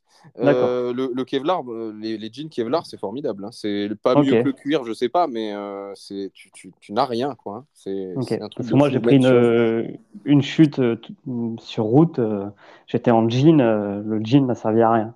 Alors, le vrai jean, le- le- le- ouais. tu veux dire un jean que tu, qui passe spécialement moto, tu veux dire? Non, j'avais un jean euh, normal, quoi. Enfin, j'ai parti oui, en non, jean basket, pareil. euh, mon blouson en cuir, mes gants, mon casque, mais ouais, jean basket. Et je me suis retrouvé avec la cheville toute brûlée et les genoux Oui. brûlés, quoi, tu vois. Oui, oui, Ouais. j'ai testé aussi le jean normal. Bah, il faut savoir quand même aussi que les jeans euh, qu'on achète aujourd'hui dans le commerce, c'est pas du denim pur euh, du temps des Oui, oui, c'est sûr. On Ouais, est sur, du- sur de la fibre synthétique beaucoup, euh, qui Ouais, n'est pas du tout fait. faite pour encaisser des, des frottements. Et du Non, coup, au contraire, mais par contre, les vrais, euh, les vrais équipements qu'ils font aujourd'hui sont, sont, sont assez résistants euh, par rapport, euh, voilà. Et, et par contre, sur circuit, il n'y a pas de débat, tu vois, ils te laissent pas rentrer si tu n'as pas une, une combarde complète. Celle Ouais. de la marque dont je t'ai parlé passe parce qu'ils ont obtenu toutes les homologations. Homologation, ouais. Euh, Il y a des renforts euh, de partout, il y a des fibres de Kevlar intégrées, et ils Ouais. ont fait attention à ce que visuellement, ça ressemble à du cuir. Ce D'accord. euh, Ouais. ce qui fait que, honnêtement, moi, je vais beaucoup rouler au circuit d'Alès. Euh, je vais d'ailleurs, euh, la prochaine fois que j'y vais, je pense que ce sera cet été, je vais essayer de, de- de rencontrer le youtubeur Wildmite, je sais pas si tu, si tu connais. Non, je ne connais je pas. voulais faire un podcast avec lui, et puis finalement, on va plutôt se faire une petite vidéo baston, on verra. Ok. Sera- Et je sais qu'il est à Alès aussi. Donc bon, j'en profiterai. Mais à Je connais le circuit d'Alès, mais je connaissais pas ce, ce gars. Voilà. Ok. Et euh, bah, tu regarderas, il a une chaîne YouTube. Il est plus très actif aujourd'hui, mais il y a, voyez, 5-6 ans, et c'était. euh, c'est- un gars qui, qui faisait euh, bien du 100 000 vues, tu vois, par, par vidéo. Donc, euh, il, joli. un peu sur YouTube. Bref. Et donc, à l'Est, tu rentres, le, le gars, il va pas regarder l'étiquette de ta combi. hein. Si ça Oui, ressemble bien sûr, à une ouais. combinaison Ouais. en cuir, Oui, oui, bon. il se pose pas la question. Il- apparemment, il n'y a qu'une seule marque qui ne fait pas de cuir, donc Voilà. S'il croit que c'est du cuir, il compétition. Voilà. Je Ouais, parle d'aller rouler comme ça. euh, Ouais, bien sûr, hein, bien sûr. un circuit, quoi. Voilà. Ouais, tout Enfin, à bref, fait. Voilà pour la parenthèse euh, moto. Pour s'il y a des gens qui, qui- qui écoutent et qui, euh, qui aiment bien ça, qui en font, sachez qu'aujourd'hui, on peut s'équiper. Et, et par rapport à ce que tu disais sur ton blouson, je pense Mhm. qu'il faut détacher l'acte politique de l'achat, qui pour moi est beaucoup Ouais. plus important que l'objet en lui-même, le porter. Ouais, bien sûr. Même s'il y a une notion d'image où tu montres que tu portes du cuir, il y a toujours un enfoiré qui va te dire Dire que euh, t'es pas, ah, que t'es pas et un vrai Ouais, ça. pas vegan, mais en fait, j'en ai rien à foutre du moment que j'ai pas euh, financé le- le- la, la- la torture, euh, les mauvais Ouais, traitements, le- la sûr. mort des animaux. Euh, voilà quoi. De toute façon, tu auras toujours, des gens qui, qui, qui critiqueront euh, ce que tu fais. Euh, moi, c'est un- peu souvent ce que je dis. Il n'y a, pas de médaille du meilleur vegan ou du meilleur euh, VG, tu vois. Euh, Mm. euh, moi, en fait, j'ai un petit peu un, un mode de vie un petit peu à moi. C'est-à-dire que j'ai un mode de vie qui se rapproche beaucoup d'un mode de vie d'un vegan. Mais tu vois, des fois, ça m'énerve un petit peu cette étiquette vegan parce que, Mm. d'une part, il a mauvaise image auprès des gens qui ne le sont pas. Et des gens qui le sont, T'en as certains qui te reprochent euh, la moindre truc, genre comme si je te disais il fallait avoir une médaille, tu vois. Alors, on va Mm. te dire ah mais tu bois tu bois une bière à Heineken ce soir, ça veut dire que t'es pas vegan. Ouais. Ouais. en fait tu vois, euh, si sûr, tu veux, si, si- il y a, enfin il faut savoir euh, se mettre tes propres limites à toi. Si tout le monde avait notre mode de vie à nous, qu'on a l'air d'avoir toi et moi, euh, ça Mm. serait déjà énorme, tu vois, ce serait déjà un pas énorme et pour les animaux et pour la planète euh, et pour la santé, tu vois. Et, et je trouve ça un petit peu dommage de tirer dans les pattes euh, entre, vé- entre véganes, tu vois. Euh, Moi, on m'a déjà fait la réflexion euh, de, de, de me dire que j'étais pas végane parce que j'avais un chien, tu vois. Mm. Euh, euh, tu lui dis, ouais, mais le chien, on l'a, eu avant, avant qu'on soit végé vegan. Je fais quoi, le chien? Je le jette, je le donne. Enfin, Absolument. donc, euh, donc c'est, un petit peu, tu reviens un petit peu à ce que tu disais avec le manteau en cuir. Euh, tu finances pas une industrie en achetant un manteau seconde main, tu vois. Euh, Mm. ou en le portant. Donc euh, pour moi, ouais, je trouve pas ça forcément euh, Ah ouais, gênant. mais, mais surtout que vraiment, tu vois, pareil pour ma combarde de, de- de piste, c'était limite dans mes critères. Je vais prendre le truc le plus pourri visuellement qui soit Ouais, en restant euh, sécuritaire, tu vois. Mais c'est un fait. truc, j'ai dû rapiécer les fermetures éclairs. Enfin, c'est vraiment, c'était ça ou la benne, quoi. hein. D'ailleurs, Ouais, ouais, cher. Sachez que du coup, c'est économique, hein, comme, comme ouais, j'imagine que. Voilà. Après, elle, elle, elle est pas d'une couleur immonde, elle est pas violette ou, ou rose. Putain, elle est, rou- enfin. elle est rouge et blanche, ça fait tache hein, vraiment. Et, euh, et Au moins, on te voit au moins. Ah, on me, on me voit. Et en plus de ça, pour, euh, pour, parce que je sais qu'il y a aussi des auditeurs qui aiment bien la muscu, euh, je pense que tu, tu fais un peu de muscu aussi. Un Euh, petit peu, c'est- ouais. euh, J'arrête de faire les jambes pendant deux semaines à trois semaines euh, avant d'aller sur circuit, parce que sinon, je rentre pas dans les jambes de la combarde et j'ai pas envie d'en acheter une autre. Ok, Voilà. d'accord. Je fais, je fais pas mal de muscu en ce moment, justement, parce que je, je, je me suis blessé euh, à l'épaule, donc du coup, euh, assez, assez, assez, pas salement, mais assez, un truc pas trop drôle. Et du coup, là, j'ai arrêté les entraînements de MMA depuis, euh, depuis cette blessure. Donc là, j'ai repris un petit peu la, la muscu pure et dure, quoi. Mhm. et d'ailleurs, je me suis blessé au, au MMA, quoi, tu vois, donc, donc bon. Alors, sur, comment Ouais. t'as fait pour te blesser? J'ai, je me suis déboîté l'épaule. Euh, Et du coup, c'était euh, sur une phase de, euh, sur une phase de lutte. Mm. Euh, et en fait, l'autre me ceinturait. Tu sais, quand tu es contre cage, là, un petit peu, là, il me ceinturait. J'ai voulu rouler en avant pour, pour éviter le, tu vois, le- la ceinture, en fait, le dégager de, Mhm. sa, de sa saisie. Et en fait, euh, en roulant, lui, il- juste avant, il m'a attrapé le bras, ce qui fait que quand je suis parti, ça m'a tendu le bras à fond. Ah ouais. Alors, et on était à moitié à genoux, tu vois, on avait genre un, un genou de posé et l'autre non. Et quand je- j'ai voulu rouler sur l'avant, et au moment où je me suis retrouvé avec le bras en extension complète, j'étais tout le poids sur l'épaule et l'épaule Mhm. est sortie. Et du coup, bah, j'ai j'ai eu la rupture du tendon, euh, de l'acromio, tout ça. Donc, Ouais. euh, j'ai eu trois mois et demi de. de de- Enfin, j'ai eu un mois d'é- d'écharpe, enfin de, de, d'attelle, et après euh, réduc et tout ça. Donc euh, là, si tu veux, j'ai fait un, j'ai refait un entraînement euh, récemment, il y a deux semaines là, que j'ai euh, que j'ai assez mal vécu. j'ai assez mal vécu. hein Ouais, ouais, je suis retourné à la... ben, en fait, euh, j'avais fini les séances de kiné et tout. J'avais toujours une petite pointe, une petite douleur. Puis la kiné m'a dit, bah écoute, tu peux y retourner. Pour moi, c'est feu vert et tout. Et j'y suis allé. Et en- en- j'ai mal vécu la séance dans le sens où euh, ça fait quand même trois mois et demi que je m'étais pas entraîné. Euh, et que dans la salle où j'étais, il n'y a pas un, un niveau exceptionnel et que je faisais partie des gens qui avaient le plus gros niveau, que ce soit en Mhm. pied-point, en lutte ou au sol. Ouais. Euh, et là, je me suis retrouvé avec les deux gars euh, qui avaient peu- à peu près mon niveau. Et j'ai tourné avec eux. Et en fait, eux, ils se sont entraînés euh, deux fois par jour pendant trois mois. Et en fait, ils m'ont genre largement dépassé en trois mois et demi. Tu vois, bon, après, ils sont bien plus jeunes que moi. Dont un sur les deux, c'est avec lui que je me suis blessé. Et, euh, et du coup, je suis rentré chez moi et j'étais dépité, genre en mode, euh, en fait, je suis trop nul, quoi. Enfin, tu vois ce que je veux dire J'ai- je- pas du tout pris bien. de, j'ai pas du tout pris de plaisir. J'ai pris euh, une branlée. euh, J'avais pas envie d'appuyer parce que j'avais un peu d'appréhension avec mon bras. Euh, mais du coup, ça fait trois mois et demi que tu t'es pas entraîné, donc tu as perdu un peu le coup d'œil, tu as perdu un peu la vitesse, tu as perdu un peu tout ça. Et puis Et, les euh, autres, eux, ils ont l'habitude, en fait, dans leur tête, je l'ai vécu aussi plusieurs fois, ça, de, de, de m'arrêter pendant un certain temps, et tu vas retourner avec les mêmes mecs. Euh, dans leur tête, tu es un mec dangereux parce que vous avez un niveau similaire. Tout à fait. Mais eux, ils Ouais. ont- ils- en fait, c'est même pas conscient de leur part. euh, ils savent que tu n'étais Ouais, pas là ça. pendant trois mois, mais ils se... pour eux, vous avez le même niveau. Donc, Tout à il fait. faut qu'ils y aillent à Ouais. fond. Et, toi, du coup, à ça m'a, ouais, ça m'a frustré, ça m'a frustré. Et en plus, le, le soir, je suis rentré et j'ai eu genre trop mal à l'épaule. Vraiment, tu vois, genre des douleurs que j'avais plus eu depuis quelques semaines, mois. Et du coup, je me, Mm. c'était un peu prématuré. Donc Ouais. là, je me refais un petit peu de séances euh, bien muscu pour bien renforcer le truc, tu vois, pur et dur, muscu, euh, muscu et poids de corps, tu vois, pas mal de pompes, de traction, tout ça. Ouais, ouais. Et je me, et je me dis, euh, ça sert à rien presque d'y aller jusqu'à là, il reste, euh, on va dire, 3-4 mois avant la fin de la saison, tu vois. Ça sert à rien que j'y retourne presque maintenant. Je vais bien me réparer, bien me en pire début d'année prochaine, quoi, tu vois.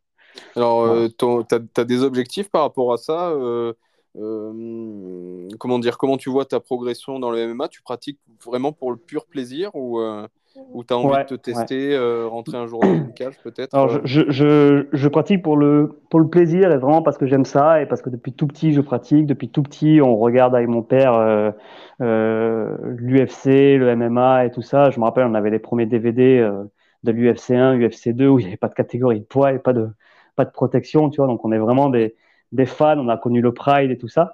Et Et avec mon frère et mon père, on a toujours gardé cette passion, euh, cet amour pour, le, pour vraiment le combat. Et aujourd'hui, je pratique vraiment pour ça, euh, pour le plaisir de, déjà de, de, me dépenser, de faire du sport, mmh. de transpirer. Euh, je trouve qu'il y a un truc, tu vas, tu vas sûrement confirmer, mais quand tu, quand tu fais un combat avec, avec des gars, il y a vraiment un, un sentiment de, de, proximité, de presque de fraternité. Tu vois, tu finis, tu finis le, le sparring, tu t'enlaces, tu, tu t'es tout transpirant, t'es là en mode, vas-y, cool, mec, c'était mortel, on s'est donné, c'était fun. Et, euh, et, je fais ça pour ça. Euh, pour moi, je sais que j'ai 33 ans euh, et que je finirai pas pro.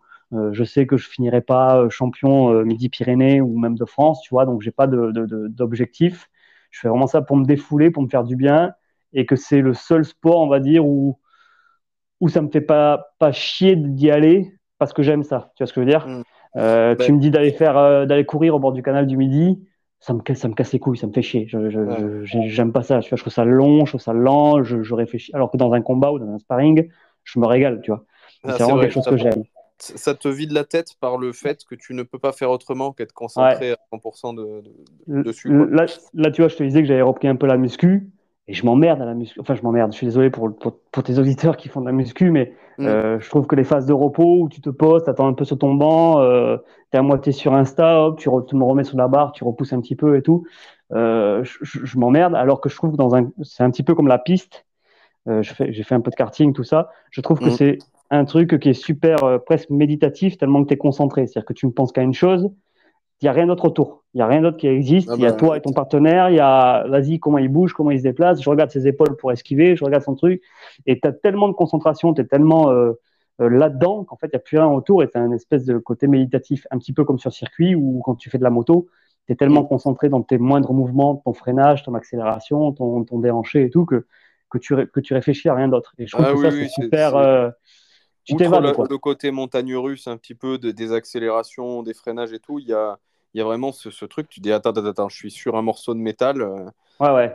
Euh, en train de me rapprocher du sol, le virage arrive vite. Enfin, tu, tu, vas beaucoup plus vite que sur la route. Hein, pour ceux qui n'ont jamais fait euh, et qui, qui, qui, roulent un peu sur la route, tu, si tu fais la même chose sur la route, tu joues avec ta santé, mais, mais grave quoi. Tu vois. ouais, moi, je fais... le font, moi non. Hein. Et pourtant, je roule sur la route. beaucoup plus souvent que sur, sur piste. Je, mmh. je suis tellement loin de ce que je fais sur piste, sur la route. Bien sûr, ouais, je euh, comprends. Donc, Moi, je vois, on retrouve ça. Cette sensation, je l'ai en karting. Euh, après, euh, en moto, avant mon accident, je roulais assez fort. et je sais que quand tu roules fort sur moto aussi, es aussi, même enfin sur route, tu es aussi très concentré aussi. Oui, tu, tu, tu sais qu'il peut y avoir une voiture qui peut arriver, tu sais qu'il peut y avoir un tracteur à la sortie du virage. du coup, tu es, es, quand même aussi concentré, même si tu vas pas aussi vite bien évidemment, sur circuit. tu ne poses pas, tu poses pas forcément le genou. Ouais. ouais, tout à fait. Donc, euh, donc voilà. C'est juste que tu joues un peu plus avec ta santé quand tu le fais sur la route que, ouais, que, que, sur circuit. En fait, as ce... pourquoi on le fait C'est parce que quand tu es sur un circuit, ça reste dangereux. Ça arrive que des gens meurent. C'est quand même assez rare. Bien sûr. Ça arrive. Euh, ça arrive. souvent de se blesser, par contre. Hein, ça, il faut pas. Pour moi, le, le, niveau de risque, il est assez similaire quand, euh, quand je monte sur la moto sur un circuit à un sparring très dur ou un combat. Ouais, tout à fait, tout à fait. Euh, parce que je sais que je vais pouvoir me blesser, même si ça, ça, tu gardes quand même une, une marge. Je pense mmh. honnêtement que j'ai moins de chances de me blesser en moto sur un circuit que, au cours de certains sparring ou de certains combats. même je si, entendre une seule chute me ferait beaucoup plus mal que, qu'un choc, mais elle est quand même moins fréquente. tu peux garder quand tu fais pas de la compétition, et moi je fais pas de compétition. Une certaine limite. Oui, tu, tu, tu gardes quand même une. Euh, tu, tu repousses petit à petit tes limites si t'es pas trop con. Euh, et j'ai été con euh, un peu plus jeune, c'est pour ça que je suis tombé sur circuit, mais en étant bien, bien, bien, bien tête brûlée, tu vois, en, en grillant des étapes. Et, et, dans les sports de combat, tu peux pas trop le faire. Comme tu l'as dit tout à l'heure sur ta blessure, euh, tu, tu, maîtrises pas, pas tout, tu as quand même un adversaire en face de toi. Quoi. Ouais, ouais, tout à fait. Mais tu vois, tu, tu revenais aussi, tu me demandais euh, pourquoi je faisais pas de la compétition. Euh, il y a aussi un, un côté, un côté de la peur un peu de, la blessure. Et en plus, comme je t'ai dit au début du podcast, je suis à mon compte. Et, et, et, nous, on a, enfin, j'ai pas d'arrêt maladie ou des choses comme ça, tu vois. Donc, si je suis blessé, je vais pas sur le chantier. Si je vais pas sur le parce que nous, on a un métier physique. Euh, j'ai besoin de mes deux mains, de mes jambes et de, et, de tout. Si j'ai une côte cassée ou, ou, ou, un jeu, ou un ligament croisé ou quoi que ce soit, je vais pas bosser. Si je bosse pas, je ne gagne pas d'argent. Et on est quand même dans une société où il faut payer son loyer et, et les courses et tout ça. Donc, moi, c'était vraiment la grosse crainte, c'était de me blesser, tu vois. Et d'ailleurs, quand je tourne avec des gars, souvent je leur dis, tu vois, à la salle, euh, je leur dis, bon, moi les gars, par contre, ce soir, euh, tranquille ou cool.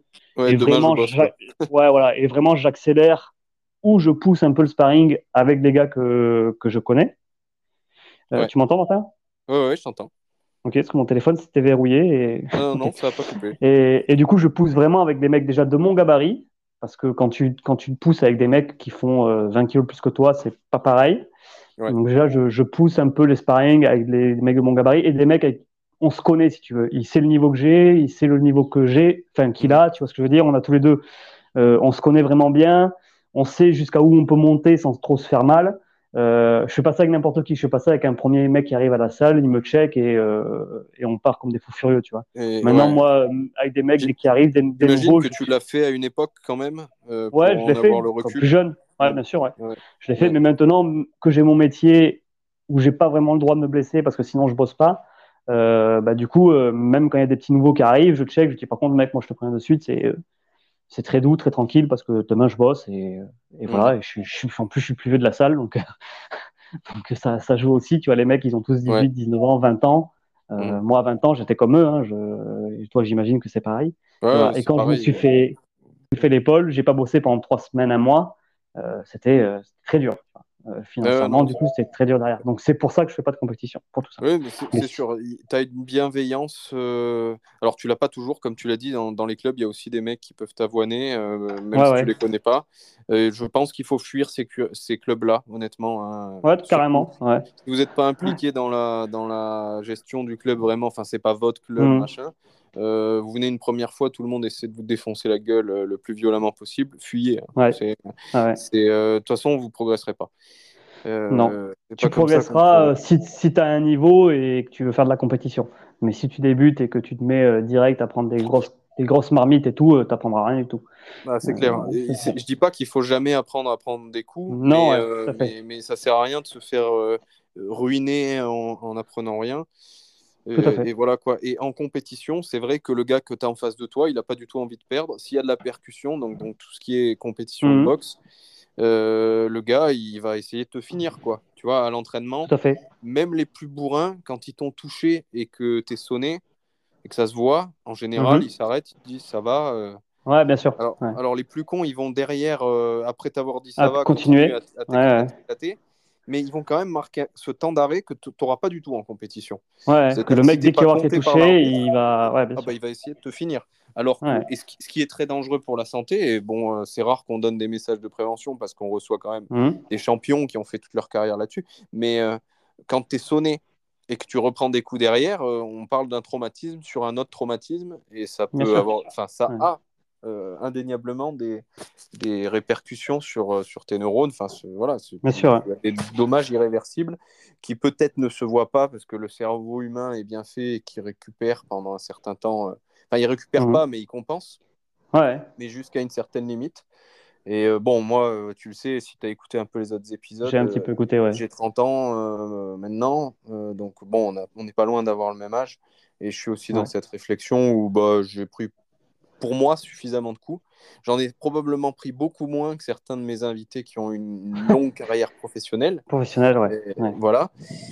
Euh, et, et, je les félicite, tu vois, mais moi, j'ai pas de carrière hmm. professionnelle ni derrière moi, ni comme toi. Devant, toi, ouais, bien sûr. Donc, euh, quel intérêt Tu vois ce que je veux dire euh, De temps en temps, faire une petite vidéo pour la déconnade, comme j'ai fait avec, avec mon pote Lionel la dernière fois, oui, mais je mets mon casque à gris et puis et puis, voilà, c'est une fois de temps en temps, et il y a quand même de la bienveillance. Euh, voilà, tu Mais tu vois, même à un petit niveau euh, amateur, au final, je, je n'ai jamais fait de compétition, euh, donc, donc, voilà. Mais je me rappelle qu'une fois, je suis allé voir mon ostéopathe qui faisait de l'ostéopathie crânienne, puis il mhm. me manipule, et puis en me manipulant, il me dit, mais il me dit, t'as as déjà eu plusieurs traumatismes crâniens, non? Je dis, bah non, jamais et tout. Il me dit jamais. Il me dit, tu as le crâne. Il me dit, mais c'est hallucinant. Il dit comme si tu avais eu euh, trois ou quatre traumatismes crâniens. Et du coup, il m'a dit souvent chez les boxeurs euh, ou les mecs qui font de la boxe, je remarque ça, tu vois. Alors que j'ai jamais fait de, boxe à un niveau euh, pro ou jamais des entraînements de camp entraînement ou des choses comme ça, tu vois. Non, Donc, bon, j'imagine que pour tes- depuis, depuis petit jusqu'à aujourd'hui. Oui, les combats sont très traumatisants, ça, Ouais, c'est sûr. Mais euh, tous les entraînements qui t'y amènent, euh, et quand bien même tu ferais pas les combats, euh, tu prends aussi Ouais. plein de coups. Selon Mais- le club où tu es, il y en a où c'est assez modéré, mais tu dois quand même en prendre. Et il y en a aussi Ouais, ouais. où je pense que sur l'année, tu as des gars qui font pas de compète qui prennent beaucoup plus de traumatisme que des gars qui en font. Je comprends, ouais, je suis d'accord. Mais tu vois aussi un truc, c'est que moi, comme je dis, je suis un petit gabarit, je fais 1m60, même pas 70, je fais 1m69 pour 65 kg à peu près. Euh, et dans les salles, pendant très longtemps, alors maintenant c'est un peu plus à la, à la mode, euh, les sports de combat, donc on- on- il y a de plus en plus de, pratiquants, mais euh, quand j'avais une vingtaine d'années, c'était très dur d'avoir des mecs de mon gabarit. Et je tournais très souvent avec des mecs qui faisaient toujours minimum 10 kilos plus que moi. Et, Ouais. euh, et je pense que ça, dans l'impact des coups, euh, c'est énorme, tu vois, une différence de 10 kilos, c'est c'est énorme. Et j'ai même déjà pris des mecs de 20, 25 kilos plus que moi. Euh, voilà. Alors, je pense que ça m'a entraîné un truc, c'est d'avoir un bon menton, parce que du coup, j'encaisse, j'ai jamais été mis KO, même dans les sparring assez dur. Par contre, l'inconvénient, c'est que face à des mecs comme ça, j'ai toujours eu l'avantage de la vitesse. J'ai toujours été euh, plus rapide que mes adversaires, Mhm. parce que j'ai toujours été un, un gabarit plus léger qu'eux. Et là, aujourd'hui, où je me retrouve dans ma salle, où il y a beaucoup au final de gabarits de, de mon gabarit, enfin de mecs de mon gabarit, euh, on est peut-être une dizaine à avoir mon gabarit, mais en fait, je me retrouve presque à être pas emmerdé, mais euh, à presque pas comprendre cette façon de combattre face à des gabarits, euh, face à des mecs de mon gabarit. Tu vois ce que je veux dire? Et oui, qui d'un coup vont Euh, vachement plus vite. euh. Ils vont vachement plus vite, je me fais beaucoup plus toucher, et je suis là en mode, mais attends, comment ça se fait que je me fais autant toucher? Comment ça se fait qu'il va aussi vite? Et par contre, tu vois, sur l'impact ou sur les amener au sol, genre, je, je rigole. Tu vois, maintenant, je prends un mec de, de mon gabarit, quand j'ai fait une année au sol, il décolle, tu vois. Chose que j'avais pas eu tout l'habitude de faire. Je faisais ça avec des mecs de 75 kilos, 70 kilos, euh, même plus. Et genre, tu forces comme un âne, tu mets toute ta vie pour l'amener au sol euh, Ouais. et tu l'as amené misérablement, tu vois. Et quand tu mets la même intensité pour un mec de ton gabarit, le mec, tu, tu, le- tu le fais décoller. Donc, ça a des avantages de boxer avec des mecs costauds. euh, et ça a des inconvénients aussi, parce que quand tu as fait ça toute ta vie, bah, moi je me retrouve à boxer euh, avec des petits mecs et ils vont, ils vont très vite au final, les petits mecs. Eh ouais, bah, c'est valable dans les deux sens. Tu vois, dans la boxe, j'ai vécu l'inverse. Autant dans le grappling, Ok. JJB, c'est, euh, je fais à peu près 80 kilos. C'est euh, la pas la moyenne, mais presque. Tu vois, entre ouais. 70 et 80 kilos, tu vas sur des compètes, c'est des, des catégories qui sont blindées de bonhommes. Tu vois. ok. Au-dessus, en dessous, ça commence à déserter un peu. Et il y a beaucoup moins de tout petits gabarits. Alors que dans la boxe, il y a énormément de petits gabarits en compétition, Ouais. ou, de, ou qui sont pas forcément petits de taille, mais euh, euh, l'accent est beaucoup plus mis sur la longe Ouais. et sur les, les mecs longilignes que dans le, le grappe ou le JJB, où tu as beaucoup plus de mecs tassés, euh, plus petits, plus compacts, quoi, on va dire. Voilà. Ouais, tout à fait. Et, donc dans la boxe, j'étais toujours, déjà j'étais toujours le plus petit quand j'arrivais en compétition euh, à 80 kg à peu près, hein, Mhm. à, à 2-3 kg près. Et euh, je fais 1m80 pour 80 kg, tu vois. Donc je suis un peu vraiment entre deux. Euh, Ouais. ce, qui, ce qui est cool parce que je peux passer de la boxe au grappling et me démerder. Mais dans les deux cas, c'est pas idéal, tu vois. En- en- Dès que je fais des compètes de grappling, souvent je suis le plus grand. Et dès que je fais des compètes de boxe, souvent, de boxe, souvent, je suis le plus petit. Souvent, le plus petit. Ouais. Voilà. Et par contre, dans les salles, c'est l'inverse. Tu vois, dans les salles, euh, bah, la plupart des mecs sont plus légers en, Ouais. boxe, tu vois, et, et aussi plus petits. Et je sais que j'ai pris des trempes à certains combats parce que à l'époque, le club où j'étais, il y avait Mhm. que des mecs plus petits que moi. Et d'un coup, je tombe sur un mec qui me met une tête, qui fait mon poids, mais qui surtout me met une tête. Ouais, je ne connais pas ces créatures-là, tu vois. Ouais, tu connais pas ce talon, tu connais pas ce. C'est très ça. dur de rentrer dans lui, de de de de d'esquiver. Ouais, c'est pas du tout les mêmes déplacements, la c'est même ça, distance. Et la, la prise de distance, elle est horrible. le nez, euh, je me suis fait péter le nez. euh, La seule fois où j'ai eu le nez pété, c'était à Sisteron. Euh, contre un mec euh, qui me mettait une tête comme ça.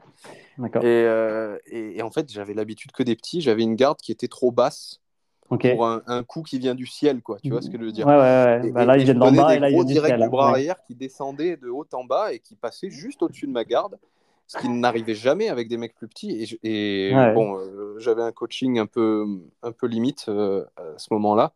Parce que bon, si moi maintenant, demain, et peut-être qu'un jour ça m'arrivera, si demain je coach un gars qui se retrouve dans cette situation, bah, surtout si je Ouais. le coach tous les jours et que je sais très bien avec qui il tourne, je lui dis attention, Tu- le mec est grand, lève ta ouais. putain de garde, euh, parce que les coups ils viennent de là. Tu vas le préparer face au combattant. Tu vas pas, tu vas pas lui faire un entraînement euh, basique pour. euh, tu vas le, préparer bah, face, à- Voilà. ton Bah, adversaire. j'ai pas quoi. eu ces conseils-là. Et, et surtout, avec l'adrénaline, c'est pas là que tu vas inventer le truc. Hein. C'est surtout quand c'était un peu, pas un de mes premiers combats, mais j'avais peu d'expérience. Donc c'était Oui, oui c'est pas là où tu vas dans ton coin et tu dis bon, ça marche pas. dans le combat, quoi, tu vois. Ouais, c'était de la purée.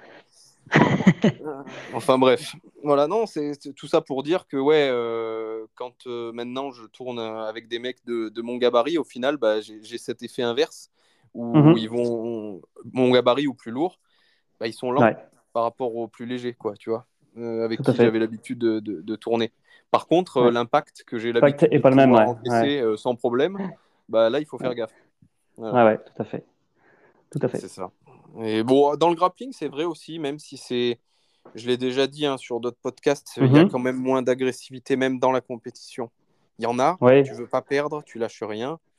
Et ton adversaire, c'est pareil. Mais euh, le fait de pas cogner sur ton adversaire, ça, ça, enlève, qu'on le veuille ou non, ça enlève de la violence dans l'acte euh, compétitif. Ouais, bien sûr. C'est euh, la, volonté de détruire est pas la même, même s'il peut y avoir. Non, parce que c'est Ouais, beaucoup de soumission, d'étranglement. De, de, c'est pas le même euh, impact. Tu vois, moi, j'ai fait des cours de, boxe. Tu rentres, toi, tu vas connaître ça. Tu rentres chez toi, tu as mal à la tête, tu as mal au nez, tu as mal aux côtes. Tu as pris un middle, euh, tu as mal en haut du tibia parce que tu as eu un, as eu un low kick que tu as bloqué. Il est passé juste au-dessus du protège tibia. Et par contre, tu rentres du grappling, tu aucune douleur. Tu as mal au euh, bras parce que tu as forcé, as forcé comme un âne. Euh, ou tu as, mal euh, aux jambes parce que tu n'as plus de jambes, parce que tu as les jambes qui sont bien tétanisées ou quoi, mais tu n'as pas de pas d'impact ou de coup ou de bleu, tu rentres pas de chez toi de mettre de la bombe du tigre ou de l'arnica, tu vois. Moi, je connais le bombe du tigre et l'arnica. J'en mets beaucoup, mais plus pour des douleurs, tu vois. J'ai mal aux, aux, épaules aussi, tu vois. Comme toi, j'ai eu quelquefois des blessures aux épaules. Euh, alors, euh, j'ai la chance, entre guillemets, de ne pas avoir un boulot physique qui fait que, mhm. c'est quelque part, c'est plus facile aussi de récupérer. C'est pas seulement le fait que, que, je, que, tu, que demain, tu travailles pas, tu n'es pas payé. C'est aussi que, que, que, comment dire, ça t'aide pas à récupérer de devoir travailler le lendemain. Non, bien sûr. Tu vois euh, le fait de pouvoir à un moment donné me mettre derrière un bureau et mon bras euh, douloureux, il est au repos, mhm. je, peux guérir plus vite que si d'un coup je dois euh, choper des outils et commencer à travailler, tu vois ce que je veux ouais, Bien sûr. Ouais, bien sûr. ouais, ouais, ouais. Pourquoi je dis ça? Ouais, souvent les épaules et la nuque. Et ça, c'est ce qu'on disait tout à l'heure. Ah, et la nuque, ouais. Des, des, des, années à prendre des mandales. moi, j'ai une nuque en, en, papier, quoi. C'est le, le, moindre sais, souvent en grappling, tu pars, euh, tu pars sur un triangle ou sur une clé de mhm. bras depuis, depuis une garde fermée. Euh, si le mec avance sur toi tu, mhm. et que tu roules pas et que tu n'abandonnes pas ton truc et que tu veux absolument tenir, tu te retrouves avec la nuque un peu pliée. Tu vois Complètement écrasé, ouais. Voilà, et ça, ça, les quelques fois où, où j'insiste et où je ne tourne pas, et il y a toujours une fois de temps en temps où à l'ego, tu te dis, ah, fais chier, je le garde je garde mon triangle bien fermé, et ben craque quoi. Et là, j'en ai pour une semaine et demie euh, d'arnica, tu vois. Ouais, j'imagine. Est-ce que euh, l'alimentation euh, végétale, pour toi, tu penses que ça t'aide à récupérer? Honnêtement, quand tu regardes des films comme The Game Changers avec. Ouais, j'allais te, parler de The Game Changers. J'allais te parler de ça justement. On en a parlé un peu avec Gilles Lartigot aussi, qui était à fond dans la polémique limite anti-vegan sur le podcast. Ça, ça, ça a pas plu et en même temps, ça, ça a amené du débat, donc ça. donc de la visibilité. Voilà. on en a parlé un petit peu. The Game Changers, je suis plutôt de son avis sur la question. Je pense que c'est J'allais pas dire c'est un gros sketch parce que toujours c'est toujours pareil, ça donne de la visibilité quand même au, ouais, bien sûr, ça fait mm. réfléchir des gens. Maintenant, c'est clair que c'est des énormités qu'on entend dans ce. Il y a, des je... énormités là-dedans, quoi. Tu vois. J'ai pas, j'ai pas vu de, j'ai pas vu de, enfin, quand j'ai basculé d'une diète à l'autre, j'ai pas vu de, de changement significatif dans dans ma pratique sportive, tu vois. Comme euh, quand tu regardes The Game Changer, tu as presque l'impression qu'ils te disent que quand tu vas passer vegan, tu vas devenir euh, presque le meilleur, euh, ouais, un super héros. Mais non, euh, ça c'est faux. Tu ne vas pas guérir de, d'incroyables maladies. Maintenant, ce qui peut arriver, je pense que. Est-ce que toi, tu penses qu'avant d'être vegan, tu avais une alimentation qui était, qui était vraiment déséquilibrée, qui était très mauvaise Ou est-ce que tu avais déjà euh, un souci de ta santé dans ton alimentation, même si elle n'était pas végane hmm, Alors, quelques, peut-être un an ou deux avant d'être vegan, j'ai commencé un peu à faire gaffe à mon alimentation. Euh, mais mais euh, je, je, pense que quand j'étais un peu plus jeune, je mangeais, euh, je pensais que je mangeais bien, mais je mangeais n'importe comment, tu vois. Mm.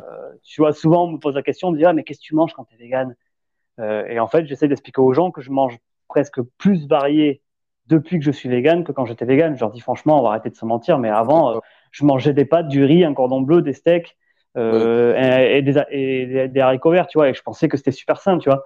Et j'étais là, genre, ouais, j'ai mangé un blanc de poulet ouais, et, et, deux mandarines et du riz blanc et, je pensais que j'avais fait un repas de ouf, tu vois. Euh, alors, euh, aujourd'hui, je mange, je, mange, trois fois des pâtes dans la semaine, je m'en veux presque, tu vois. Je me dis, putain, t'as mangé trois fois des pâtes, tu vois, faut que tu manges un peu plus de, légumes et tout, faut que tu fasses gaffe. Euh, et en fait, je fais beaucoup plus gaffe à mon alimentation depuis que je suis vegan qu'avant. Euh, et, et, du coup, tout, tout, con, tu vois, mais avant, je faisais jamais de prise de sang pour savoir si j'avais des carences. Et c'est quelque chose que je fais depuis que je suis vegan. Mais c'est complètement presque débile, tu vois, on en parle avec mon frère, mon frère aussi est vegan. Euh, et on se dit, mais en fait, on devrait même pas en faire des prises de sang. On n'en faisait pas avant. Quand on mangeait McDo trois fois dans la semaine, on se posait pas de questions si on avait, euh, si on avait des carences ou pas du tout. Et on devait en avoir, mais ça nous inquiétait pas. Mais en fait, il y a une mm. espèce de truc qui est dans la, dans la société, mais un petit peu, tu vois, c'est que on, même à nous qui sommes véganes, on arrivait à nous inculquer le fait que qu'on pouvait avoir des carences, tu vois ce que je veux dire? Bien, sûr. Euh, je les ai fait aussi, hein, ces prises de sang. J'ai fini par. J'ai arrêté au moment du, du, Covid. Tu sais, quand ça devenait un peu chiant de faire des analyses parce que ah, vous et tout. Maintenant, bon, on peut de nouveau. Il euh, n'y a, plus de soucis. Mais euh, c'est la période où, quand j'avais besoin d'un certificat médical, je le bidonnais, quoi, parce que ça commençait mhm. à, me saouler de, de, faire tout ça. Et, j'ai eu exactement cette réflexion de me dire bon, attends, euh, avant, je me suis jamais inquiété de ça et mon alimentation est pourrie. pourquoi maintenant j'aurais des problèmes? Surtout quand pendant des années tu les as fait et à chaque fois euh, tu as ton médecin qui te regarde et qui te dit mais bon, bon, bizarre, tout va bien en fait. Ben ouais, ouais, ça, évidemment que tout va bien. Euh, voilà, je sais pas si tu te suppléments. Tu prends des suppléments, toi, euh, des, que ce soit pour la santé, vitamines ou des protéines, des choses comme ça? La Veg pour la B12. Ouais, bah pareil. la vitamine Veg pour la B12. Après, non, j'ai eu, j'ai eu plusieurs fois pris un peu de protéines euh, de la marque Vivo, je sais pas si tu connais. Oui, oui, euh, j'ai déjà on, fait, on fait beaucoup de pubs ce soir. Euh, ce soir, aujourd'hui. Ouais, ouais, bah, nous ne sommes pas rémunérés. Hein. Il y a non, voilà. pas de... Voilà, non, pour, pour, promouvoir certaines marques qui, qui font des, des, choses qui vont dans, dans le sens du, du, du mode de vie vegan. Voilà. Je, je, je suivais jour, pas mal. Ouais, je suivais pas mal Nimai Delgado, je, ne sais pas si tu connais, un musculeux vegan euh, qui, qui, qui, est énorme sur les réseaux, je suivais sur Insta et tout, et du coup je voyais qu'il prenait que pas mal de Vivo et tout, et un jour j'ai commandé euh, des protéines Vivo, mais à part des protéines euh, que j'ai pris pendant quelques mois. Qui est dans Game Changers aussi d'ailleurs. Ouais, qui est The Game Changer. Bon, qui a quand même un physique, je sais pas si, physique impressionnant. Ouais, ah non, il a un physique impressionnant. Maintenant, par, par souci d'honnêteté vis-à-vis de des auditeurs, surtout ceux qui sont qui, s'y connaissent un peu en muscu. Je suis pas sûr que Nimai Delgado soit comme il est grâce à la protéine en poudre vivo, tu vois. Bien sûr, bien sûr. Il n'y a pas trop de doute. Et, et, je lui jette pas la pierre. Son, son physique est formidable. Il y, a un, il y, a un, énorme travail derrière. Il a, il, a, il a 15 ans ou 20 ans de, de muscu euh, derrière lui, je pense. Donc, euh, bien sûr. Mais... avec une alimentation euh, il doit bouffer 4000 calories par jour euh, avec euh, voilà. très peu Maintenant, de graisse. Et... Tu as bien compris que, que, je faisais allusion à, à, un possible dopage. Je pense qu'ils ne peuvent, pas atteindre, ils peuvent pas atteindre un niveau euh, Olympia, faire des podiums, mm. faire des trucs comme ça, sans se mettre au niveau de leurs adversaires. Euh, je ne peux pas citer de nom, mais j'ai déjà aussi euh, discuté avec des gars qui, qui en grappling sont, ont combattu avec des mecs de, de, de la DCC, euh, qui te disent que tout, tout, le monde en fait est, tout le monde, bien sûr. Quoi. Tous. Bien sûr, bien sûr. Et même mais ceux qui n'en ont pas l'air.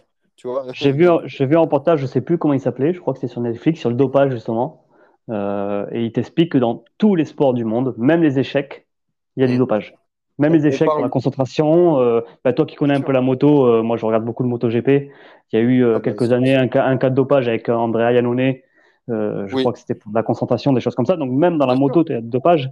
Et j'ai même allé plus loin pour revenir un petit peu au sujet principal de notre podcast qui est militaire, gendarmerie, vegan. Dans les tests GIGN, je sais par des sources et des collègues et tout qu'il y a des types qui, qui se chargent à mort même parce que le comble dans l'histoire, c'est qu'il n'y a même pas de test euh, ben pour des drogues. Parce que nous, la seule test qu'il y a en gendarmerie, c'est les, les, tests de cocaïne, THC, des choses comme ça. Euh, et quand tu t'inscris à un test pour aller faire les tests GIGN, euh, on te fait le test THC et cocaïne et tout, mais on ne fait pas de test de mm. PO, euh, d'anabolisants, de machin et tout. Et tu as des types Eh qui oui. se ramènent, qui prennent, qui te lèvent 40 tractions, qui... Oui. et toi, tu arrives derrière, tu veux rester clean parce que tu veux pas prendre tout ça. Et c'est ce que je disais tout à l'heure. Je savais presque, je savais très bien que si j'allais au test GIGN, j'avais aucune chance parce que Mm. bah, tu vas te retrouver face à des mecs qui sont comme ça en fait. Euh, et oui, toi qui sûr. prends rien, toi qui, euh, qui, qui, qui a un entraînement peut-être même un peu plus léger qu'eux et tout, tu vas, tu vas forcément te faire ridiculiser. Tu Mm. pourras jamais rivaliser. Donc, euh, donc non, Honnêtement, je sais pas si tu écoutes le podcast biomécanique. euh, bon, moi, euh, je me suis lancé dans le podcast parce que je suis moi-même un gros consommateur de, de podcasts. Et, Ouais. et, et c'en est un que j'écoute beaucoup. Et il a reçu plusieurs euh, gars, bon, des gars très médiatisés comme Aton et compagnie, tu sais. Et ouais. il y avait un- et il y avait un gars, je, je- euh, malheureusement, je me rappelle plus de son nom, euh, de, des- des forces euh, spéciales euh, belges ou je sais plus quoi qui parlait comme ça hein, de, de, de, est-ce qu'il y a du dopage dans les, dans les sélections Mhm. pour, euh, pour ce genre d'unité euh, d'élite? Ouais. et, et le gars était vraiment non, pas du tout quoi. C'est ça, en, en mode euh, euh, évidemment que non quoi. Ouais. Dès que tu regardes les enquêtes, les trucs, tu sais, les, les reportages sur le GIGN et tu vois les gars se préparer, tu les vois en salle de muscu, torse nu, euh, Ouais. arrête tout de suite quoi. Euh, enfin, non, c'est Ouais, pas quand, possible. quand t'as de l'acné à 40 ans dans le dos, il y a un souci quoi. L'acné dans le dos, le type euh, 60, euh, 1m60, 90 kg, euh, sec à mort, euh, ça dégueule dans Ah tous les sens de veine. Euh, non, tu vas pas me la faire. Je sais que, que, que quiconque. euh, Alors, je sais qu'il y a des gens qui écoutent qui s'y connaissent peut-être pas suffisamment pour euh, ne pas voir la supercherie, mais Hmm. euh, si vous vous renseignez un petit peu, vous verrez que, que, c'est pas atteignable naturellement ce genre de physique, quoi. Hein. Euh, c'est juste impossible. Euh, je sais pas si tu as vu, on a fait un podcast avec mon pote Kevin il y, a, y a deux semaines là. On parle Ouais. un peu de ça aussi. Euh, Il y, a- il y a beaucoup d'arnaques euh, dans, dans ce monde-là. On ne dit pas que c'est bien quand on dit que, dans- que des gars comme Nimain et Ilgado sont probablement dopés et tout ça, que c'est normal à ce niveau-là de- de- d'en arriver là. On ne dit pas non plus que c'est bien et, et surtout, surtout, Non, non, ce qu'on non. qu'on dit pas, c'est qu'à un niveau euh, amateur ou loisir, euh, ça se justifie. Parce que vraiment, là, c'est un, un énorme gâchis de santé que, de, que, de, que, de, que de passer par ces choses-là. Ouais. Personnellement, j'y ai jamais euh, touché parce que justement, euh, il n'y a aucun enjeu. Je n'ai rien à gagner. Ouais, bien sûr. Tu, tu, tu mets, euh, tu mets ta santé en jeu pour, euh, pour rien. Alors, si c'est pour un pur physique, pour, euh, pour avoir l'air balèze sur la plage, tu peux très bien, euh, à force de travail, avoir un physique largement Mhm. suffisant pour, euh, pour, pour séduire, pour euh, être suffi te plaire dans un Pour miroir. être beau, tu ouais, pour te plaire aussi, ouais. Ouais, tout à fait. Voilà, Euh, quel que soit ton gabarit et ta génétique de base, tu, tu peux te démerder. Tu ressembleras pas à The Rock, mais en même temps, euh, tu peux t'entraîner toute ta vie. Si tu passes pas par des produits dopants, tu regardes. Après, après tu vois, pour, euh, pour revenir un petit peu au sujet Nima Delgado et tout, et, et professionnel, euh, comment dire, ils, ils sont dans, une, dans, dans un milieu où tout le monde prend. Donc tu ça. vois, je veux, je- c'est un petit peu quand on me dit, euh, quand on parle de John Jones, c'est qu'on me dit ouais, John Jones, euh, il a fait toute sa carrière en étant dopé. Ouais, Oui, mais il a pris des mecs, il, a pris des mecs dopés aussi. Donc face à lui, oui, au final, euh, si tu veux, c'est, ça, ça s'aligne, c'est zéro. Si moi je suis dopé et que je prends un mec qui est dopé, bon ben s'il Mm. prend plus de dope et que je prends plus de dope, bon ben, au final euh, c'est pareil, c'est pratiquement la même, la Absolument. même chose. Donc je trouve ça quand même bien qu'il y ait quand même des athlètes euh, sportifs pros de très haut niveau qui, qui sont véganes, Oui. même si on sait au fond de nous qu'ils qui, qui se chargent et tout ça, tu vois, c'est leur, Mhm. santé, c'est leur truc, ils viendront chialer dans, dans 15 ans quand ils, quand ils se taperont une merde. Mais, sûr. euh, mais Ou- voilà, ou pas, ça hein, quand même. s'ils ont de la Ou chance. pas, ouais, s'il faut, ouais, ouais, moi, je sûr. jouerais pas à la, roule- à la joule- à la roulette russe, quoi, tu vois. Ouais, ouais, tout à fait. Ouais. Mais je trouve ça quand même intéressant aujourd'hui que ça, que les sportifs, voilà, on voit de plus en plus qui sont véganes, tu vois, qui sont, euh, ça fait pas du bien, mais au moins dans l'esprit des gens, de, de la personne lambda, il peut se dire, bah en fait, c'est possible, tu vois, tu peux être végane et en bonne santé, euh, parce que les gens, se, se- par contre, se reflètent beaucoup à ça, aux sportifs ils- Mm. Et tu vois, quand tu as des mecs comme Lewis Hamilton ou des choses comme ça qui, qui performent. euh, et euh, je, je trouve que c'est ça véhicule bah, les gens ouais ils, ont besoin d'images ils ont besoin de d'idoles et de et ces mecs là ils ont un pouvoir et une influence qui est terrible donc s'ils arrivent derrière à faire passer un message en disant bah vous voyez en fait c'est c'est tout à fait possible Oui. d'être vegan en bonne santé et performer euh, Bien sûr. tant mieux tu vois le, le, le Puis, message est, le message est sain en final Alors déjà, il y a quand même aussi, euh, à- selon les sports, à certains niveaux, il y a quand même des sportifs véganes qui, je pense, ne sont pas sous produits dopants aussi, ouais, ouais. et à très haut niveau. Et puis, comme tu disais, même si euh, s'ils sont Nimai Delgado ou ce, ce genre de sport-là, euh, y, a, tu peux pas faire autrement, quoi. Tu vois, la, masse musculaire nécessaire est telle que voilà. Mais en s'il n'en prend pas, c'est ce qu'on disait tout à l'heure. On le verra pas. Voilà, ouais, bien sûr. s'il n'en prend pas. Euh, et, euh, et, il bouffe quand même, ce mec, tu vois. Euh, ah oui. Et ses adversaires aussi. Les, les, les produits dopants, notamment les stéroïdes anabolisants, il faut quand même bouffer de la nourriture. Ah oui, bien sûr, il faut bouffer l'entraînement. Parce que si tu fais rien chez toi, si tu restes sur le canapé. Voilà, et, et, pas forcément n'importe quoi. Et, et ce gars-là, ça, pour le coup, j'ai assez peu de doutes sur la question. Il est quand même, je crois, végétarien de naissance, si j'ai bien compris. Il est, il est né végétarien, ouais. Il est, vegan depuis. Ce qui, ce qui, est quand même assez exceptionnel. Hein. Moi, j'ai J'aimerais bien, euh, si, jamais je, je, trouve quelqu'un euh, qui, qui, soit un peu dans le thème du podcast, qui est, euh, qui est grandi végétarien ou vegan depuis tout petit. Mais c'est très rare en réalité. Hein. La plupart des gens, mm. c'est une démarche qui vient sur le tas, souvent même à l'âge adulte déjà. Ouais, ou alors tu as des gens, moi j'ai rencontré pas mal de filles qui me disaient qu'elles étaient végétariennes parce que déjà toute petite, la viande, elles trouvaient ça les répugnait et que dès l'âge de 4-5 ans, elles avaient arrêté d'en bouffer, tu vois. Euh, c'est pas évident parce que ça sous-entend que tes parents, parce que la plupart des gens sont élevés par leurs parents, mmh euh, tes parents ou les gens qui s'occupent de toi depuis tout petit sont, sont, sont OK avec ça, tu vois, et, et tiennent compte à 5-6 ans de, ton, de ta volonté ce qui je pense n'est pas le cas partout. Et euh, bah, moi, mes parents qui sont véganes aujourd'hui, euh, c'est génial. Euh, mais je pense pas que si j'avais eu cette idée-là à 5-6 ans, ça serait vraiment passé. Mhm. Peut-être, hein. parce que quand j'ai quand j'ai fait cette démarche vers l'âge de 20 ans, ils, ont, ils ont suivi, tu vois. Mais j'avais déjà 20 ans, tu vois.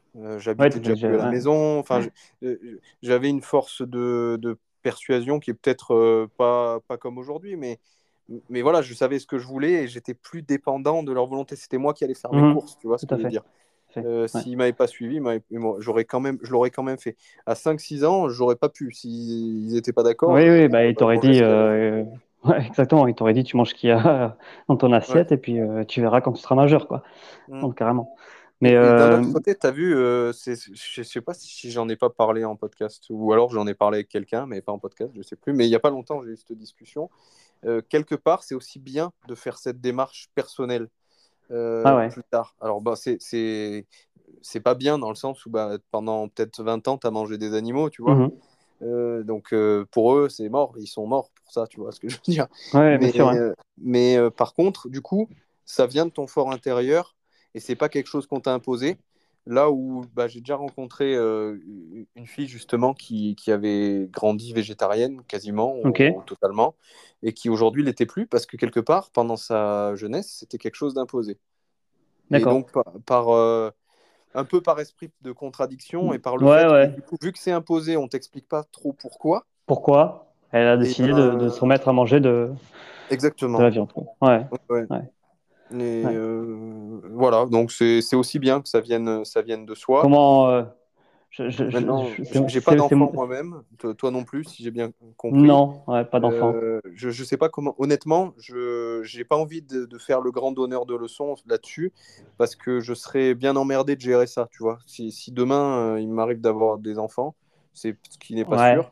et bon, sans vouloir rentrer dans ce débat. Tu vois, ce qui, est, ce, qui est, ce qui est marrant avec les, avec les enfants, tu as déjà dû connaître ça avec des, enfants euh, d'amis à toi ou quoi que ce soit, mais quand euh, ils sont curieux, qu'ils te posent la question, mais toi, pourquoi tu manges pas d'animaux et tout, et que tu leur expliques la raison euh, avec un peu un langage d'enfant, tu vois, que tu leur dis bah, parce que j'ai pas envie de faire, de faire, de mal aux animaux, je les aime et tout, c'est des êtres vivants, c'est des êtres sensibles et tout ça.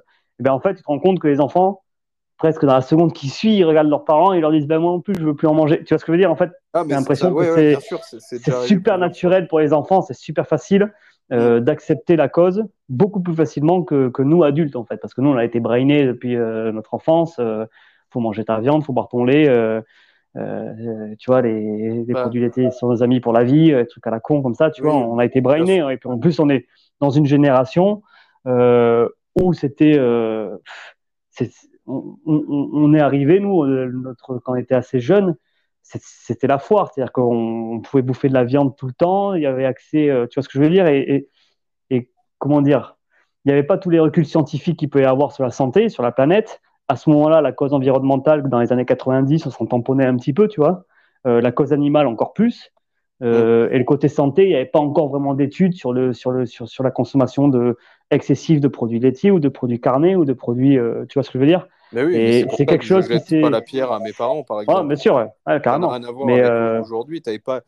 Aujourd'hui, tu vas sur YouTube, tu tapes trois mots, euh, tu tapes Ouais, vegan et n'importe quel mot derrière, tu, trou- tu tombes sur des enquêtes, tu, tu vois ce qui se passe bien sûr. dans les abattoirs. Et les murs des abattoirs ne sont plus, euh, ne sont plus euh, comment dire, opaques, notamment grâce à des gars comme Thomas que j'ai eu sur ouais j'ai écouté le podcast avec 9. Thomas. mais il y en a eu plein d'autres avant lui aussi. Euh, donc aujourd'hui, tu as toutes ces infos-là qui sont disponibles. Elles n'étaient pas, comme tu dis, dans les années 90. Non seulement elles n'étaient pas, mais enfin, tu l'entends, t'en entendais pas parler à la radio, à la télé.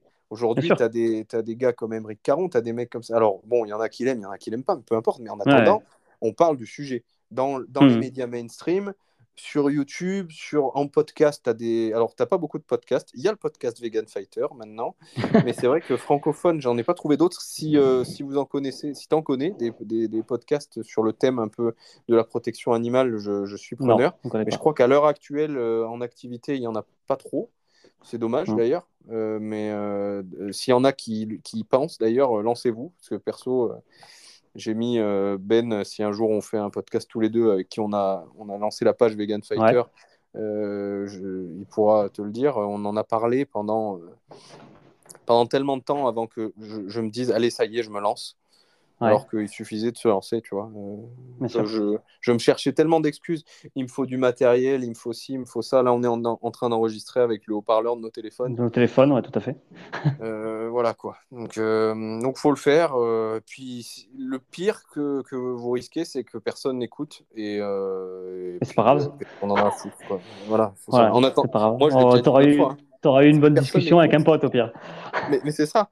Et, et là, euh, des, des gars comme toi ou Kevin, euh, j'ai vraiment l'impression d'avoir une discussion avec un pote alors qu'on se connaît pas, tu vois. euh, Tout à fait, ouais. ouais. Et, et même des gars comme Dave Leduc, dans les premières minutes, j'ai la bouche sèche, tu vois, alors que je suis assis dans ma chambre avec mon téléphone, parce que Ouais. je me dis, le mec est un immense champion.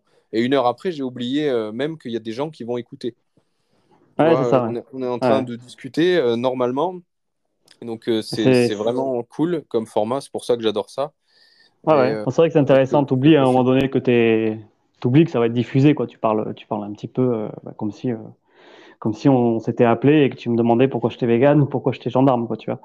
Bah, Exactement. Et puis, si, Ouais. il se trouve que c'est plus après, tu vois, euh, c'est-à-dire dans la semaine qui suit ou dans les semaines qui suivent, Ouais, que là, je vais aller sur les réseaux sociaux et je vais, et je vais essayer de le diffuser, de le foutre sur des groupes, sur Facebook, à droite, à gauche. Enfin, je vais essayer de faire en sorte que des gens écoutent pour, euh, ah ouais.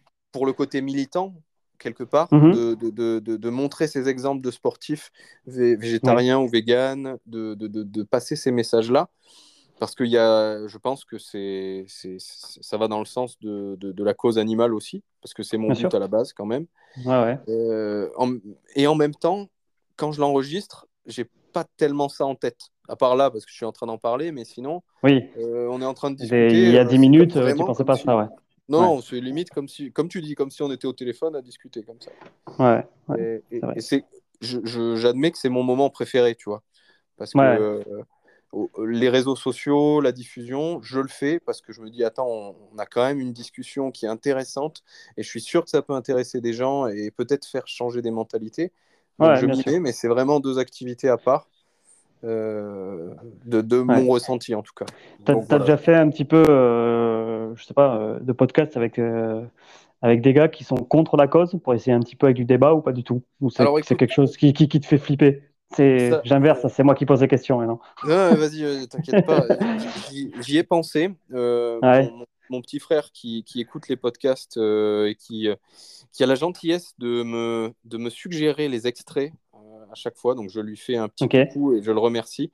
Parce que moi, je réécoute aussi mes podcasts, mais ça, ça, c'est toujours un peu difficile de se réécouter et, Ouais, ouais. et, et de savoir quel, quel moment est intéressant. Et il m'envoie toujours une liste. Voilà, tel, tel temps, tel temps, tel temps. Ça, c'est les moments intéressants. Après, tu choisis. Donc, c'est très pratique pour faire les petits extraits. Je le remercie. Et pourquoi je parle, pourquoi je parlais de- Oui, il m'avait, euh, suggéré ça justement, de, de peut-être inviter euh, quelqu'un qui est dans un régime carnivore pur ou ouais. vois, des, des, gars comme ça. Ou de faire, pas une confrontation, mais deux et deux, tu vois, par exemple. Tu fais un, un, sportif vegan et un sportif pas du tout vegan, tu vois, et de voir un petit peu les échanges.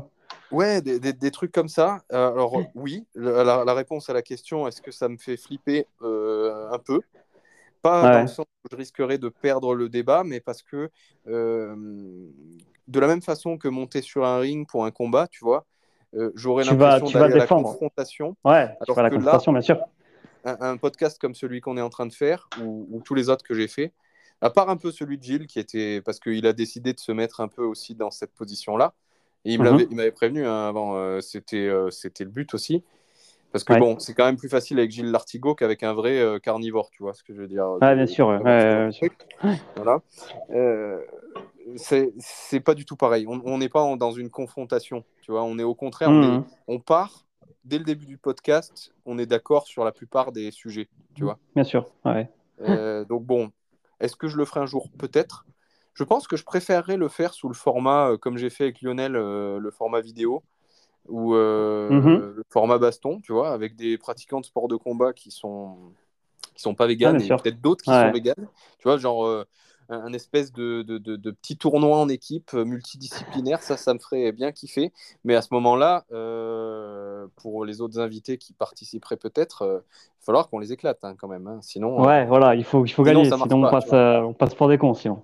Et en même temps, ça peut être honnête parce qu'en face de nous, les gars, qu'on va prendre, on va pas prendre les pires euh, charlots du monde parce que sinon, euh, sinon ça n'a aucun intérêt. On peut très bien prendre bon, 10 débutants ouais. alors qu'on est 10 euh, pratiquants de longue Confirmé, ouais, on va sûr. les éclater. Ouais, c'est trop bien, bien d'être vegan, c'est pas le but.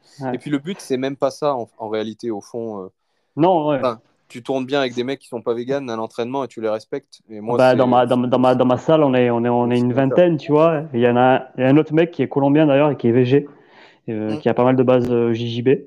Ouais. Euh, voilà. Et, mais euh, sinon, la plupart, tu vois, ils sont, bah, c'est pas la plupart, c'est ils sont tous, comme je te dis, assez jeunes et du coup, ils bouffent bah oui. tous, euh, ils ont un, un, un, régime omnivore, on va dire.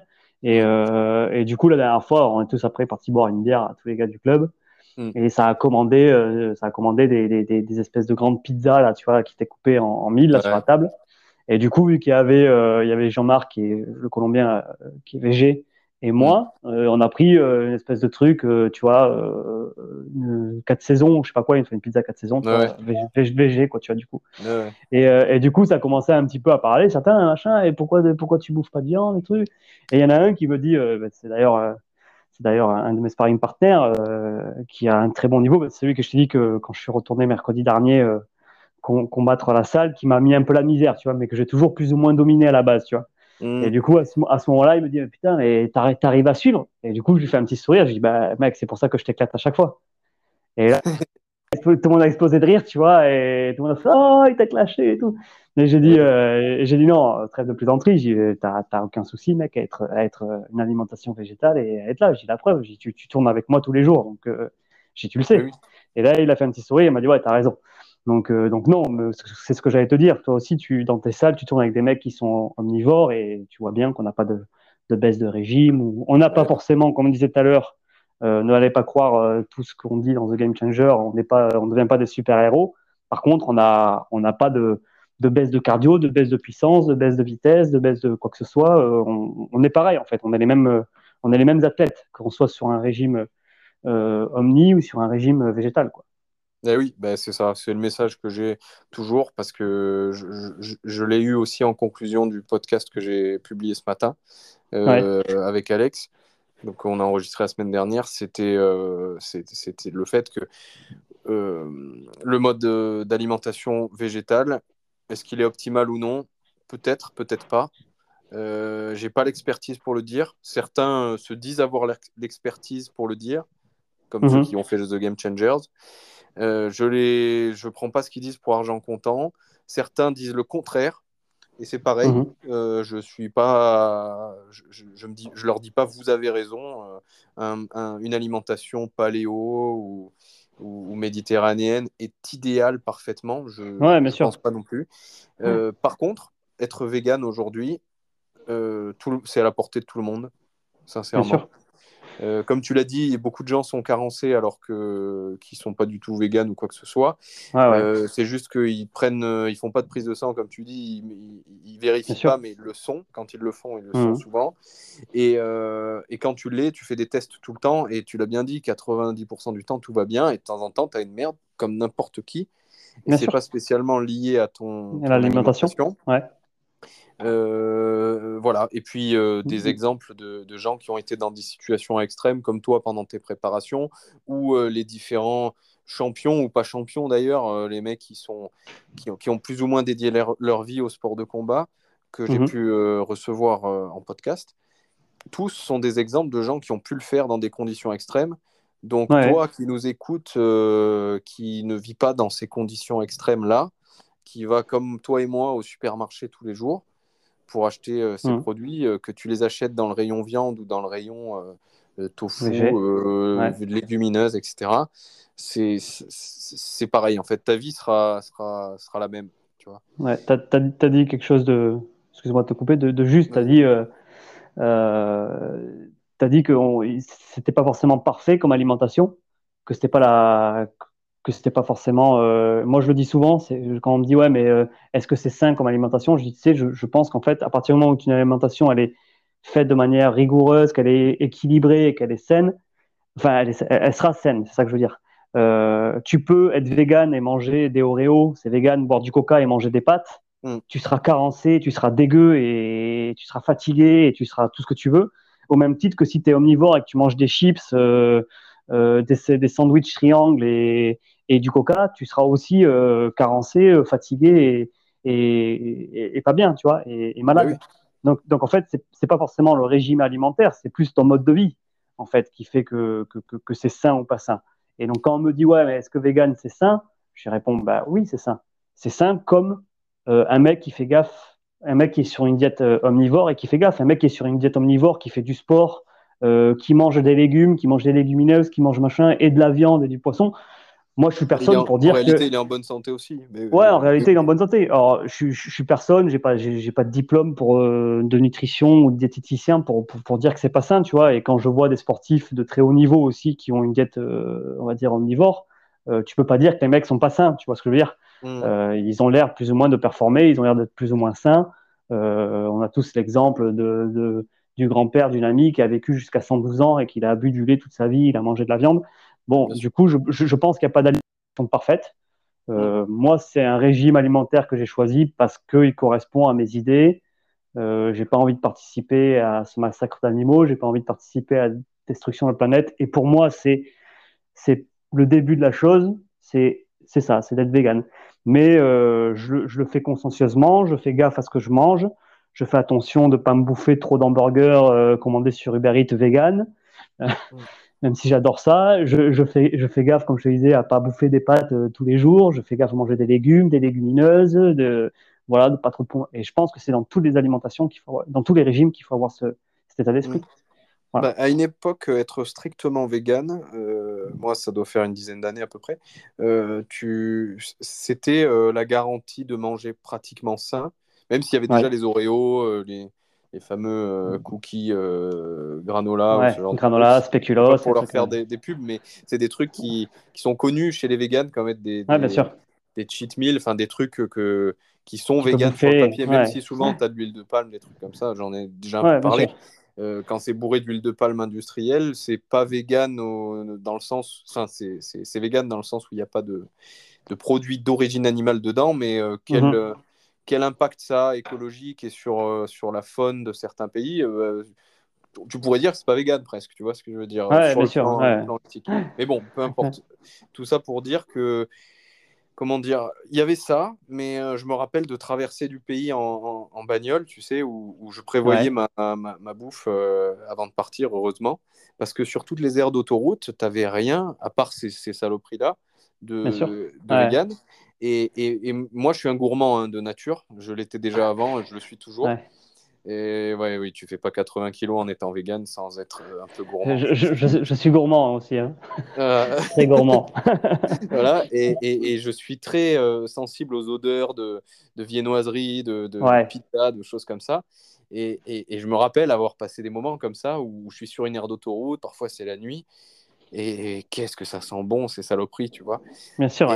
Et, et, et, tu craques pas parce que tu te dis, c'est pas vegan. Ouais, ouais, ce, que, ce que j'ai bizarrement plus de difficultés à faire aujourd'hui parce que je me dis, je, je, je suis capable peut-être euh, dans certains cas de me dire, bon, ça fait 10 ans que tu es vegan, tu pas un croissant prêt. Et, Ouais. euh, et même si j'évite quand même euh, dans la mesure du possible de le faire.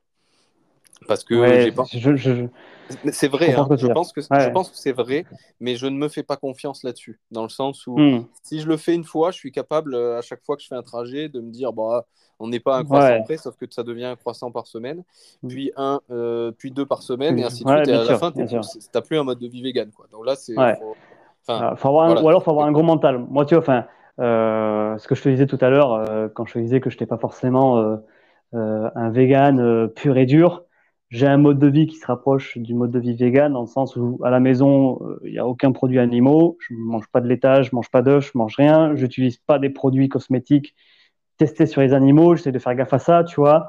Euh, je porte pas forcément de cuir et tout. Par contre, socialement, ça peut m'arriver, tu vois, je sais pas, je suis invité chez un pote, le mec il a fait, il a fait une quiche, il m'a dit ah je t'ai fait une quiche au poireau euh, et dans la quiche il y a, il y a du lait. Mm. Bon, le mec, tu vois, je vais pas lui dire ah non désolé gros, je mange pas, il y a pas de lait, tu vois. Donc euh, c'est ce que je dis socialement, j'accepte le végétarisme, tu vois. Mm. Euh, la dernière fois on allait dans un resto et dans le sud-ouest c'est très quand même assez. Alors Toulouse ça commence à bien se développer maintenant les offres véganes, mais il y a quelques années euh, quand j'ai commencé à l'être, t'arrivais dans un resto c'était quasiment impossible d'avoir une option végane, c'était végé, tu vois. Et du coup, tu acceptes un petit peu socialement, tu dis, vas-y, c'est quoi, on est 10 à table, je vais pas faire le relou, là, le- à appeler la serveuse, excusez-moi, il y a du fromage dans ma pizza, est-ce que c'est possible Mm. d'enlever le fromage? Donc, j'ai accepté de le faire. Par contre, comme tu disais, ça demande quand même euh, assez de mental pour se dire, bah, c'est parce que je le fais une fois que je dois le faire euh, la prochaine fois, que je dois le faire la prochaine fois, parce qu'au bout d'un moment, bah, comme tu dis, tu n'as plus un mode de vie vegan, tu as un mode de vie végé. Euh, Disons que je pense que la limite, c'est quand tu vas te dire, alors que tu es tout seul et que tu as le choix, tu te dis, bon, bah, je vais me prendre un truc végé, c'est pareil. Ouais. Non, c'est pas fait, pareil. moi- C'est juste que tu, tu, Non. tu fais, tu fais éventuellement, et je dis pas que tout le monde doit le faire, hein, pendant très longtemps, je l'ai pas fait. Ça m'est arrivé de le faire ces dernières années. Euh, Mm. j- J'essaye d'éviter quand même. Euh, mais, euh, mais, euh, mais quand à un moment donné, tu finis par de- te dire, bon, bah, même si, si j'ai le choix, je le fais quand même. Là, c'est qu'il y y a une limite, tu vois. C'est- Il y a une limite Ah ouais, qui, je pense, a été franchie. Même si la limite, elle est propre à chacune, à chacun et chacune. Euh, C'est-à-dire que si là, parmi les auditeurs, il y a des gens qui sont végétariens à tendance végane euh, pour euh, d'autres raisons qui peuvent être des raisons de santé ou des Mhm. parce que je je suis pas médecin moi donc j'en sais d'ailleurs même je Mhm. pense que même les médecins j'allais dire les médecins sont pas médecins même les, Les médecins médecins conna- sont pas des experts de la nutrition Ouais, ouais, ils y connaissent rien. ouais. Exactement. Mais bon, vous avez peut-être euh, toutes les raisons du monde de ne pas être, euh, avoir un mode de vie 100% vegan. Ça ne veut pas dire que vous n'avez pas de conviction et que vous ne, ne, ne, ne contribuez pas dans le bon sens vis-à-vis de la cause animale, beaucoup plus que, que le, le bourrin moyen qui, euh, qui, Ouais, ouais. qui consomme de la viande trois fois par jour euh, et, et, et du lait et de la crème et du truc, etc. Enfin, moi, je, pense que tu l'as fait aussi, mais à, à- à l'époque où j'étais pas vegan, je, je- je faisais des journées. Si tu fais le, le bilan, euh, c'est un carnage, quoi. Tu vois, le nombre Ah oui. d'animaux qu'il faut tuer pour me nourrir Bien sur sûr. une journée, c'était hardcore. Si tu comptes, C'est horrible. euh, ouais. tout. si tu comptes fromage, euh, fromage, viande, Les œufs. euh, poisson, les œufs, les- Ouais, bien tout ce qu'il y a à l'intérieur des aliments, c'était un carnage, quoi. Tu vois. Bien sûr, bien sûr. Voilà. Mais, mais tu vois, euh, pour revenir à ce que tu disais, la, la limite de chacun, moi, ma limite, c'est si j'ai pas le choix, je prends l'option VG. Mais si vraiment j'ai pas le choix, tu vois, c'est vraiment Oui. genre en mode on est au resto, c'est que des plats carnés et il y a une pizza VG, bon, ben là, je prends la pizza VG, tu vois. Non, mais Euh, par contre, s'il y a une option vegan ou quoi, je prends systématiquement l'option vegan, tu vois. Et à la Oui. maison, c'est pareil, je te disais, je suis, je, je, je consomme pas de, de, de lait. Tout d'ailleurs, les quelques fois où ça m'arrive de faire des excès, euh, d'accepter de manger une pizza avec un peu de fromage ou quoi, euh, le lendemain, j'ai le ventre éclaté ou, ou le soir même, tu vois, je digère pas du tout. J'ai, Oui. la pizza déjà, je la finis pas parce que du coup, elle est super calorique et que j'ai pas l'habitude de bouffer autant de gras, tu vois. Euh, et du coup, voilà. Mais c'est le seul moment où je m'ac- je m'accorde euh, de faire un écart. Et surtout quand on est dans une ville, je, je- moi, je- je- je- j'en veux beaucoup au sud-ouest parce que le sud-ouest c'est quand même très euh, charcute et, Mhm. et tout ça, tu vois. Et pour avoir un petit peu voyagé, par exemple, je suis allé à Lisbonne. À Lisbonne, si tu es vegan, tu enfin, tu peux pas avoir l'excuse que j'ai aujourd'hui, tu vois. Il y a tellement d'offres véganes, tu sais même pas où tu vas bouffer, t'as manqué. Mm. C'est impressionnant. Tu ouvres, je sais pas si tu connais l'application Apico, là, qui te référence tous les, euh, tous les restes. Tu ouvres Apico à Lisbonne, c'est genre autour de toi, dans un rayon de 500 mètres, tu as 48 restos. Tu sais pas où manger, quoi, tu vois. Donc là, tu vois, tu pas trop d'excuses à te dire, ouais, mais je suis obligé de prendre une option VG parce que bah, là, tu es obligé d'aller dans un. tu, tu, es obligé de prendre l'option végane, tu vois. Voilà. bien sûr. Et, mais comme tu disais pour tes auditeurs, euh, s'il y en a qui sont végétariens, faut pas se jeter la, la pierre. Au contraire, c'est déjà, euh, c'est déjà une étape énorme. Euh, tu vois, mon papa est végétarien. Il est devenu sur le tard un petit peu par mon frère et moi. Et c'est génial. Si les, si les, gens à son âge pouvaient faire cette bascule-là, c'est déjà énorme, tu vois. Ah donc vraiment, c'est déjà mettre sa pierre à l'édifice dans, dans, la cause animale, tu vois. même si c'est pas parfait. C'est pas parfait et attention, je, je, Comme nous, on pas. pas non plus défendre l'industrie du, du, lait et, des œufs qui sont des, des milieux absolument infâmes où il y a, et, ça je le dis et, je l'affirme, parce que pour le coup, je suis pas un expert en nutrition, mais euh, les faits, on les connaît, euh, les images, on les a tous vues, et euh, s'il y en a certains qui ne croient pas les images, je vous invite à faire comme je l'ai fait, d'aller visiter des, des, élevages, notamment de, mhm. vaches laitières. et ça, c'est ce que j'ai fait et qui m'a causé la bascule hein, de végétarien à, à, à, vegan, même si maintenant je fais quelques petite exception très rare. Ah euh, euh, pendant très longtemps, c'était très strict, notamment à cause de ça. Je suis allé en élevage, j'ai vu euh, les conditions de, de, de, de rétention, j'allais dire, mhm. d'enfermement des veaux et le sevrage des veaux, etc. C'est horrible. Maintenant, il faut bien tracer une ligne quelque part pour essayer de se. Il faut, il faut s'inventer des règles pour, pour pouvoir les respecter. Bien sûr. Euh, voilà. Et, et, j'utilise la même que toi pour te dire, bah, j'étais en road trip euh, l'année dernière, ou l'été mhm. dernier, je crois, et je finis au fin fond du Vercors, au milieu de notre road trip, et euh, grosse flotte. Donc on se fait rincer complet. on arrive sur un petit, une espèce de petite auberge, mais, mais, mais vraiment, tu vois, dans, proche de, ouais, le truc de, perdu, Chorange, pour ceux qui connaissent, tu vois.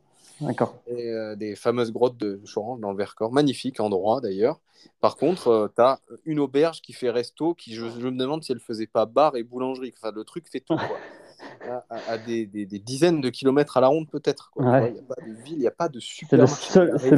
C'est le, seul truc qui est ouvert et qui, enfin, qui fait toute la ville. Quoi. Il fait boulangerie, euh, tabac, PMU. Exactement. Et donc méga orage euh, et de la flotte, il pleuvait à grosses euh, gouttes pendant, euh, pendant deux jours. Quoi. On est resté sur place et on a dormi sur place et on a mangé sur place. Bon, gros, tu t'imagines bien là le, le, contexte de France profonde, tu as beaucoup bougé, je pense, avec ton métier. Ouais. Là, tu vas pas trouver des options véganes, hein, je te le dis. Hein. Non, t'as rien. Donc, tu peux pendant deux jours bouffer que de la salade, tu peux, mais tu vas pas mourir hein, en soi. Non, tu pas euh, J'avoue que là, c'était au-dessus de mes forces. Euh, euh, et il y avait des espèces de raviolis avec un peu de fromage et, des champignons. Bah, je les ai mangés. Et comme toi, j'ai pas apprécié mon passage aux toilettes. Après, je te, ouais, le dis. Mais pour autant, voilà quoi. C'est pas ça qui remet en question tout ce que j'ai pu faire. Il y a aussi, t'en parlais, je crois que c'est avec Thomas. Là, dans, quand, quand tu es vraiment à fond dans ton activisme, et euh, le simple fait d'être vegan, pour moi, c'est une petite forme d'activisme, tu vois, euh, il y a un moment donné, ça devient lourd aussi psychologiquement. C'est-à-dire que mm. moi, au début de mon véganisme, je, je, euh, je voulais faire des cas, je voulais faire zéro écart et zéro compromis. Je voulais tout, tout, tout, tout soit parfait, pas manger, un, vérifier chaque liste d'ingrédients et tout. Et en fait, tu te rends compte que ça, c'est pour, pour l'esprit, c'est super pesant. Et il y a des fois où tu es un peu plus engagé, euh, il y a des fois où tu es un peu plus vigilant, il y a des fois où, enfin, des phases dans ta vie où, où tu relâches un petit peu plus et tu dis, tu sais quoi, vas-y, euh, euh, sans, sans, sans, aller bouffer de la viande et, des poissons et tout, hein, tu restes quand même vegan, mais, mais tu, tu, tu, tu, relâches quand même un petit peu, tu vois, de, tu lâches un petit peu de mou pour, pour te laisser un petit peu à ton esprit respirer parce qu'en fait, c'est tu t'imposes des limites constantes, pas des limites, mais tu, t'imposes des règles et tout ça qui font qu'au bout d'un moment, c'est pesant pour ton esprit. Enfin, moi, je trouve, c'est pour ça que tu as parlé la dernière fois avec Thomas, tu disais, est-ce que des fois, son activisme, il, euh, euh, il, relâchait un petit peu? Euh, Je crois qu'il t'avait répondu que oui, un petit peu, que des fois, c'était un petit peu dur. Et, je, je, je, pour moi, des fois, c'est un peu pareil. Tu vois, des fois, le véganisme, Euh, J'essaye de pas trop aller regarder les pages sur Instagram ou des choses comme ça parce que ça me pèse un petit peu. Ça n'empêche pas que je sois vegan au quotidien, mais voilà, il y a des fois où je ralentis un petit peu. Et puis il y a des fois, il y a des phases où je reviens un petit peu et je repars et je me, je me plein d'images euh, euh, d'abattoirs et tout. Et ça fait aussi du bien des fois de se refaire une petite piqûre de rappel, de se dire, ben, c'est pour ça que je suis vegan, tu vois. Euh, je suis vegan pour ça, je fais voilà. Et donc c'est un petit peu des hauts et des bas. Tu vois, le, le véganisme des fois c'est un petit peu bon ben, je mets un peu ça de côté, j'ai autre chose à penser, j'ai un peu le boulot, j'ai un peu le taf, un peu le truc, un peu la famille, euh, je m'en écarte un petit peu. Et il y a des fois où ben vas-y j'ai besoin de pas de m'en rappeler, mais il y a des fois hop ça fait du bien un petit piqûre rappel, c'est ouais, c'est vrai quand même que je fais ça et, pour la bonne cause et, et c'est cool de se le rappeler. Voilà. Je pense qu'elles sont indispensables ces piqûres de rappel de temps en temps. Euh, j'en ai besoin aussi parce que bah, c'est ce que disait Thomas, que en fait, il, je ne sais pas s'il m'a dit tous les jours, mais en tout cas très régulièrement, il remet en question son véganisme parce que quand tu as des discussions avec des gens qui ne, qui ne sont pas normal, comme hein. ils arrivent à te faire douter au bout d'un moment. Ouais, ouais. Euh, et tu oublies qu'il y a des faits derrière. Et euh, bon, ah c'est un peu un double message. Pense que les auditeurs ils peuvent se, se, demander où on veut en venir, mais en fait, c'est là où on veut en venir, c'est que chacun doit se faire son, sa propre opinion et essayer euh, d'avoir un œil critique sur un peu tout, mais ne pas oublier sa santé mentale aussi. Bien sûr. Et, euh, et, si tu es ultra psychorigide, surtout, comme tu disais, surtout dans un contexte où tu voyages beaucoup, comme ça a été ton cas, tu ne vas pas t'en sortir. C'est euh, au bout d'un moment, tu vas craquer. Dans un contexte de routine, c'est beaucoup plus facile. Si mhm. euh, tu fais tes courses, que tu, tous les jours au, même endroit, enfin tous les jours ou toutes les hmm. semaines au même endroit, que tu manges la même chose le lundi, le mardi, le mercredi, machin, c'est beaucoup plus facile. Tu vas pas passer ton temps à lire les listes d'ingrédients, tu achètes toujours la même chose. Tu vois Ce que, ouais, disant passant, la plupart des gens font, même avec une alimentation non végane hein, en général. ça m'étonnerait que les gens ils rachètent les mêmes choses au supermarché chaque semaine. Bien sûr. C'est ça qu'être vegan à la maison, je pense que c'est extrêmement simple aujourd'hui. Ça peut paraître fou, la transition est difficile, ouais, au début. Une fois que as... ça va assez vite après, quand même. Ah, le rester, je, pense, est très très simple. Parce que ça, voilà, tu n'as qu'à répéter un schéma qui est peut-être dur à mettre en place au tout début, mais derrière, c'est de la répétition. Et que tout le monde fait et que tu faisais déjà avant, en fait, euh, peut-être d'avoir fait ce, changement mmh. alimentaire. Mais tu vois, pour revenir un peu à ce que tu disais, tu m'as invité sur ton podcast et on parle de ça, du véganisme et tout, mais moi, c'est quand même un sujet qui me passionne, tu vois. Euh, je suis vegan, mais c'est quand même un sujet qui me passionne et ça reste quand même une cause qui est, qui est dure et violente. Euh, on n'est pas en train de défendre, euh, je sais pas moi, euh, il y a des causes beaucoup plus légères, sans, sans, sans, les dénigrer quoi que ce soit, mais je parle d'un point de vue de violence. Quand tu t'engages dans la cause un petit peu végane, tu défends quand même une cause qui est violente avec des animaux qui sont, bah, tu l'as dit toi-même, dans des conditions terribles, souffrantes. Si tu suis un petit peu des pages euh, sur tes réseaux sociaux de, de, de pages euh, vegan ou quoi, ben, tu es sans arrêt tous les jours constamment confronté à des images difficiles, choquantes, dures. Et c'est ça en fait qui est lourd aussi. Tu vois oui.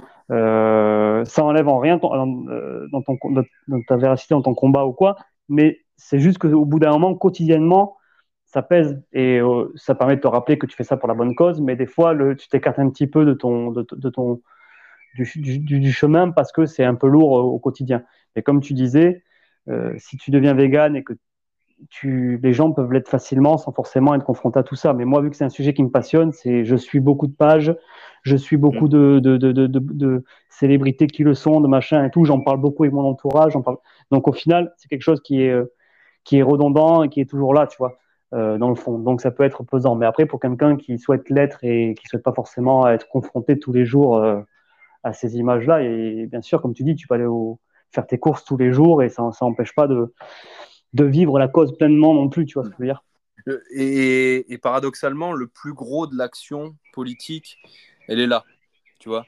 C'est-à-dire que celui qui, qui, qui regarde plus aucune image, qui en parle même pas en société, mais qui ah euh, a une alimentation 100% végane aujourd'hui, qui donc qui n'impacte aucun, aucunement les animaux. On va, mhm. on, va idéaliser le truc, hein, parce que bien sûr. Voilà, mais admettons. Euh, le, plus gros du taf, il est là. Tu vois ce que je veux dire Ouais. C'est-à-dire que celui qui en parle de partout, mais qui euh, la moitié de son temps mange de la viande et des choses comme ça, quelque part, mhm. il a moins d'impact sur la cause animale que, que celui qui dit rien à personne, qui est dans son coin et qui regarde rien. Donc bon, voilà. Moi, je m'en sers honnêtement, comme on l'a dit, pour me faire des piqûres de rappel de temps en temps, mais le reste du temps, Euh, c'est pas que ça me passionne pas, c'est que ça me fait tellement mal. Euh, ouais, ouais. Je, je, je, nie pas ma sensibilité quand je vois ces choses-là. C'est pour ça aussi que j'ai fait ces démarches-là. Et, et, mhm. et, ça me révolte et ça me fait mal de voir ce qu'on ce qu'on fait aux animaux dans cette euh, société qui est la nôtre. Et, euh, et, si je regarde ça tous les jours, je, je, je, suis en dépression, quoi, tu vois. Au bout ouais, ouais. Donc, même le, le, reportage de Thomas, quand je sais pas si c'était pas en, c'était en plein Covid, donc ça devait être en 2020 euh, quand il est sorti. Mm -hmm. euh, je l'ai regardé bien sûr en entier, mais à ce moment-là, ça faisait longtemps que je n'avais pas regardé d'image de ce type-là. Et je l'ai regardé ah ouais. parce que c'était Thomas, un, comme je l'ai dit dans le podcast, on, on se connaît depuis, depuis l'école, donc euh, c'est. Mm -hmm voilà quoi, c'est un gars qui n'était pas vegan, qu'il est devenu euh, en partie peut-être grâce aux discussions qu'on a eues. Donc je me suis dit allez, je regarde. Putain, ça m'a fait ouais. un mal de chien, hein. vraiment. Euh, et, et, depuis, je m'en refais de temps en temps quand euh, ça sort. J'essaye de partager et en même temps, pas trop non plus. Et mmh. c'est peut-être une erreur de ma part, je sais pas, hein, parce que je sais qu'il y en a qui partagent beaucoup des reportages, des choses comme ça. Ouais, non, moi, je, mais... moi non plus, je partage pas trop, mais bon. Chacun voit son. Il y a des fois aussi, mais ouais. je suis tellement révolté que. Et, et, le fait de savoir que, que les gens qui, qui, qui, vont voir mes stories ou mes choses comme ça mm -hmm. ne vont pas l'ouvrir ou ne pas le prendre au sérieux, voire pire, euh, en... tourner les choses en dérision mm -hmm. sur des images aussi graves, euh, d'avance, ça m'emmerde, tu vois. Euh, ouais, bien sûr. Ouais. Et c'est peut-être une erreur de ma part ou une faiblesse de ma part. Chacun contribue à sa façon. Euh, en ce qui me concerne, c'est par ce podcast que j'essaye de, de, ouais. de, de, promouvoir le, le véganisme et, euh, et, et, protéger les animaux d'une certaine façon, ouais. indirectement. Euh, ça me va bien parce que c'est des discussions qui sont positives euh, en général mm -hmm. autour de ma passion des sports de combat qui n'a rien à voir mais comme le disait Gilles Lartigot, c'est la transversalité. Je ne sais pas si c'est lui qui a inventé ce terme ou si ça existait déjà. Mais, euh, mais euh, voilà, c'est parler de sujets qui, en apparence, n'ont rien à voir, mais qui finalement en ont, parce que vu qu'on en parle, ils, ils en ont. mm -hmm. Et ouais. puis, ça, ça, regroupe des audiences. C'est-à-dire que tu as des gens qui écoutent Vegan Fighter, qui sont véganes euh, et qui connaissent rien au sport de combat. Inversement sont, qui est à l'inverse. C'est ouais. ni l'un ni l'autre, mais un des sujets okay. les intrigue. Donc euh, voilà, c'est. Euh, ah ouais. Ça regroupe un peu tous ces gens-là. Et, et, on peut partager ses idées. Là, on est à plus de deux heures de podcast. Ouais, euh, J'aime bien aussi ce moment-là parce que tout ce qu'on dit là, il n'y a peut-être pas grand monde qui l'écoute. Mais ceux qui l'écoutent, euh, c'est des mecs motivés et, euh, et intéressés, tu vois. Ouais, c'est que le sujet leur a plu et que notre discussion leur, euh, les a accrochés aussi. Voilà, effet, là, normalement, tout le monde ne tiendra dans... pas. Euh, voilà, on se retrouve dans un petit salon privé, là, tu vois. on est 10. On est voilà. 10 et encore. et encore, je ne sais pas. Et, euh, ouais. En tout cas, merci à ceux qui écoutent euh, les podcasts jusqu'au bout, surtout les formats plus longs. Les, les, plus ça va, plus les podcasts sont longs. Ouais. C'est pour ça aussi qu'on les enregistre le samedi après-midi. Souvent, les gens ont du temps. Euh, J'ai beaucoup fait le samedi matin, c'est souvent un peu plus speed. Et euh, ouais. certains grands champions ou quoi, ou, ou, conférenciers qui avaient des, des emplois du temps très serrés, je les fais entre midi et deux parfois. Euh, mmh. Au milieu de mes journées bou de ouais, boulot. Donc ça, ça... faut aller vite. Ah, c'est sprint, c'est une heure, pas ouais. une seconde de plus. Et euh, bon, c'est pas grave, ce sera l'occasion de faire d'autres épisodes peut-être. On, on, verra. Mmh. Tout en fait. tout cas, je pense qu'on a bien fait le tour du sujet. Ouais. Est-ce qu'il y avait des sujets que tu avais envie euh, d'aborder? Mmh, Je crois qu'on a fait le tour. On a fait le tour. On a parlé d'un petit peu tout, euh, ce, qui, euh, ce, qui, de ce qui est dans Vegan Fighter. Hein. On a parlé de fight. On a parlé, c'est ce que tu voulais qu'on aborde aussi un petit peu, mon côté gendarmerie militaire. on a parlé de, du végétarisme, du végétalisme, des animaux et tout. Donc non, c'était cool. Ouais, ouais, cool. je pense qu'on a, on a fait bien le tour du sujet. En tout cas, c'est un échange qui m'a bien plu, qui je pense ouais, carrément. aux éditeurs aussi, parce que bah, je pense on, on a euh, on n'a pas tant d'abonnés que ça, notamment sur Spotify, parce que j'ai pas trop la vision mm -hmm. sur les autres plateformes. Mais, euh, mais souvent, le nombre d'abonnés correspond aux écoutes d'un nouvel épisode très vite. Okay. Donc euh, c'est cool parce que ça veut dire que les abonnés, c'est vraiment des gens qui attendent le podcast, Fidèle. qui quand ouais. Ouais. Donc ça c'est cool, je les remercie vraiment. Euh, je les incite aussi à mettre des notes euh, sur ces applications parce que bah, ouais. c'est ce qui fait que d'un coup ça apparaît sur l'appareil d'une personne qui, qui, ne connaît pas du tout le podcast et ça aide, fait. ça fait ça fait de la pub sans avoir à payer pour la pub. Euh, ouais. je Moi je t'ai connu via, Instagram. Alors ouais, toi tu m'as connu grâce à une sponsor payante que Ouais, j'ai- tout à fait. que j'ai- que j'ai payé. Euh, bon, c'est cool parce que ça veut dire que ça marche quand même leur truc, que tu payes pas non plus pour rien. On l'a constaté, euh, c'est-à-dire qu'à chaque fois qu'on paye un petit peu, euh, il y a des abonnés en plus qui arrivent sur Instagram. sûr. voilà. Ouais. Mais, mais quand même, je veux dire, chaque personne pourrait aussi partager, que ce soit en story, que ce soit en envoyant Mhm. un message privé à, leur- à leurs amis, ou en donnant des notes, même si la note, ça donne pas immédiatement une suggestion à tout le monde, ça, ça donne euh, Ça des contribue, ouais. informations, Ouais, des bien sûr. algorithmes, comme quoi ce podcast, il est écouté et qui plaît aux gens. Et derrière, il est suggéré, et c'est l'effet d'une publication, euh, enfin d'une, pardon, d'une, d'une promotion payante, mais sans avoir à Mhm. payer. Je pense que c'est un juste retour des choses pour euh, vous autres auditeurs qui appréciez notre, notre travail. Euh, en général, toutes les plateformes d'écoute sont gratuites. Spotify est peut-être payant euh, quand même, euh, mais je pense que Ouais, les podcasts, tu peux la les pub, mais, avec euh, une ouais, tu- gratuite. Ouais, tu peux l'écouter, c'est juste que tu auras la pub. Peut-être la pub à la pub. moitié. Voilà, donc c'est gratuit, c'est pareil, donc ça nous fait une pub gratuite en mettant juste une note. Il n'y en a pas beaucoup aujourd'hui, je crois qu'il y a 14 notes sur Spotify. C'est, largement inférieur au nombre d'abonnés. On est sur, sur euh, 10-20 fois moins, quoi. Donc, vu que je sais que ces abonnés écoutent et qu'ils sont probablement en train d'écouter encore maintenant, pensez à nous mettre une petite note, ça coûte pas trop cher. C'est assez bien fait Spotify. hein. Si tu es euh, pas abonné, enfin si tu as pas Ouais. écouté un certain nombre d'épisodes, tu peux pas évaluer. Ah ouais Donc euh, ça Ok, évite que un, un hater qui écoute euh, 20 minutes d'un épisode et qui Ok. se dise allez je mets une note de une étoile. Écoute, non, moi j'ai mis une note, euh, donc si j'ai pu la mettre, c'est que j'ai assez écouté tes podcasts. Ouais, va. t'as dû, euh, t'as dû en écouter quelques-uns. Je sais qu'au début c'était bizarre parce que euh, j'a- j'avais laissé tourner mes propres podcasts sur les trois premiers épisodes pour pouvoir voir au bout de combien on met une note. Et euh, je crois qu'il en a fallu 4 ou 5 quand même. hein. Donc euh, t'as dû en, Ouais. épiser- en écouter quelques-uns déjà. J'en ai écouté, ouais, peut-être euh, peut-être pas tous jusqu'à la fin, parce que des fois, bah, tu, tu fais à manger ou tu fais un truc, Oui, tu vois, bah oui. t'écoutes le bordel, et puis tu coupes parce que tu il faut manger ou quoi, et, ou faire autre chose. Et du coup, tu reprends pas forcément celui-là, tu vois. Des fois, j'en ai repris Ouais. un autre et tout, mais ouais, j'en ai écouté, euh, j'ai écouté 4-5, je pense. Bah, Quelques-uns en ça. entier et d'autres pas forcément en entier, tu vois. Mais Voilà. ça fait un bon filtre. Et- Ça veut dire que celui qui évalue, il a quand même euh, une idée du travail. Quoi. Ah ouais, mais je, je savais pas- c'est toi qui m'apprends ça, tu vois. C'est cool. Voilà, c'est pas le euh, cas sur d'autres plateformes, hein, mais bon, sur, sur Spotify, c'est comme ça. Donc, c'est c'est la première plateforme, c'est celle qui héberge le, le- le podcast, et après, il est diffusé sur les autres, euh, sur les autres plateformes. YouTube arrive toujours un peu en retard parce que bah, il faut que je le fasse Ouais. manuellement, euh, que je crée une vidéo à partir de l'audio. Donc, c'est pour ça que, que parfois, quand je fais la promotion d'un nouvel épisode, il n'est pas tout de suite sur YouTube. Euh, Ah ouais. désolé pour ceux qui écoutent que sur YouTube, mais je vous incite fortement à vous rapprocher des applications de podcast qui euh, sont beaucoup plus pratiques, qui sont faites pour ça. Et, Mhm. euh, et voilà quoi. Parce que YouTube, je le mets parce que je sais qu'il y a des gens qui n'ont que YouTube. Mais, mais c'est Mais- ni le plus pratique pour moi, ni le plus pratique pour vous. Et en plus, pour, c'est payant ouais. Pour, euh, pour pouvoir l'écouter vraiment en faisant à manger, comme tu dis, tu vois, ou en faisant autre chose. C'est Ouais. comme ça que je pratique les podcasts. Je comprends que toi aussi. Ouais, ouais, Euh, bah c'est le. Ou alors au boulot, tu vois, sur un chantier un peu calme, quand je fais une terrasse bois ou un truc comme ça, je me fous le podcast en fond et, et j'écoute. Bah oui, pareil, euh, quand, quand, quand tu bosses, quand, quand tu fais quelque chose de, entre guillemets, comme tu dis, un peu calme, un peu répétitif, Ouais. le cardio dont tu parlais là au bord du canal, ce genre de truc, parce que je déteste courir aussi. Euh, mais je- j'ai eu la bonne idée de m'inscrire sur les Spartan Race de cette année pour essayer de faire un trifecta. La première est à Carcassonne, donc dans le sud-ouest, Ok, un peu loin de chez toi. pas loin. même. Ouais, t'as t'as 45 minutes, hein, Carcassonne. Ouais, ouais, c'est pas si loin au final.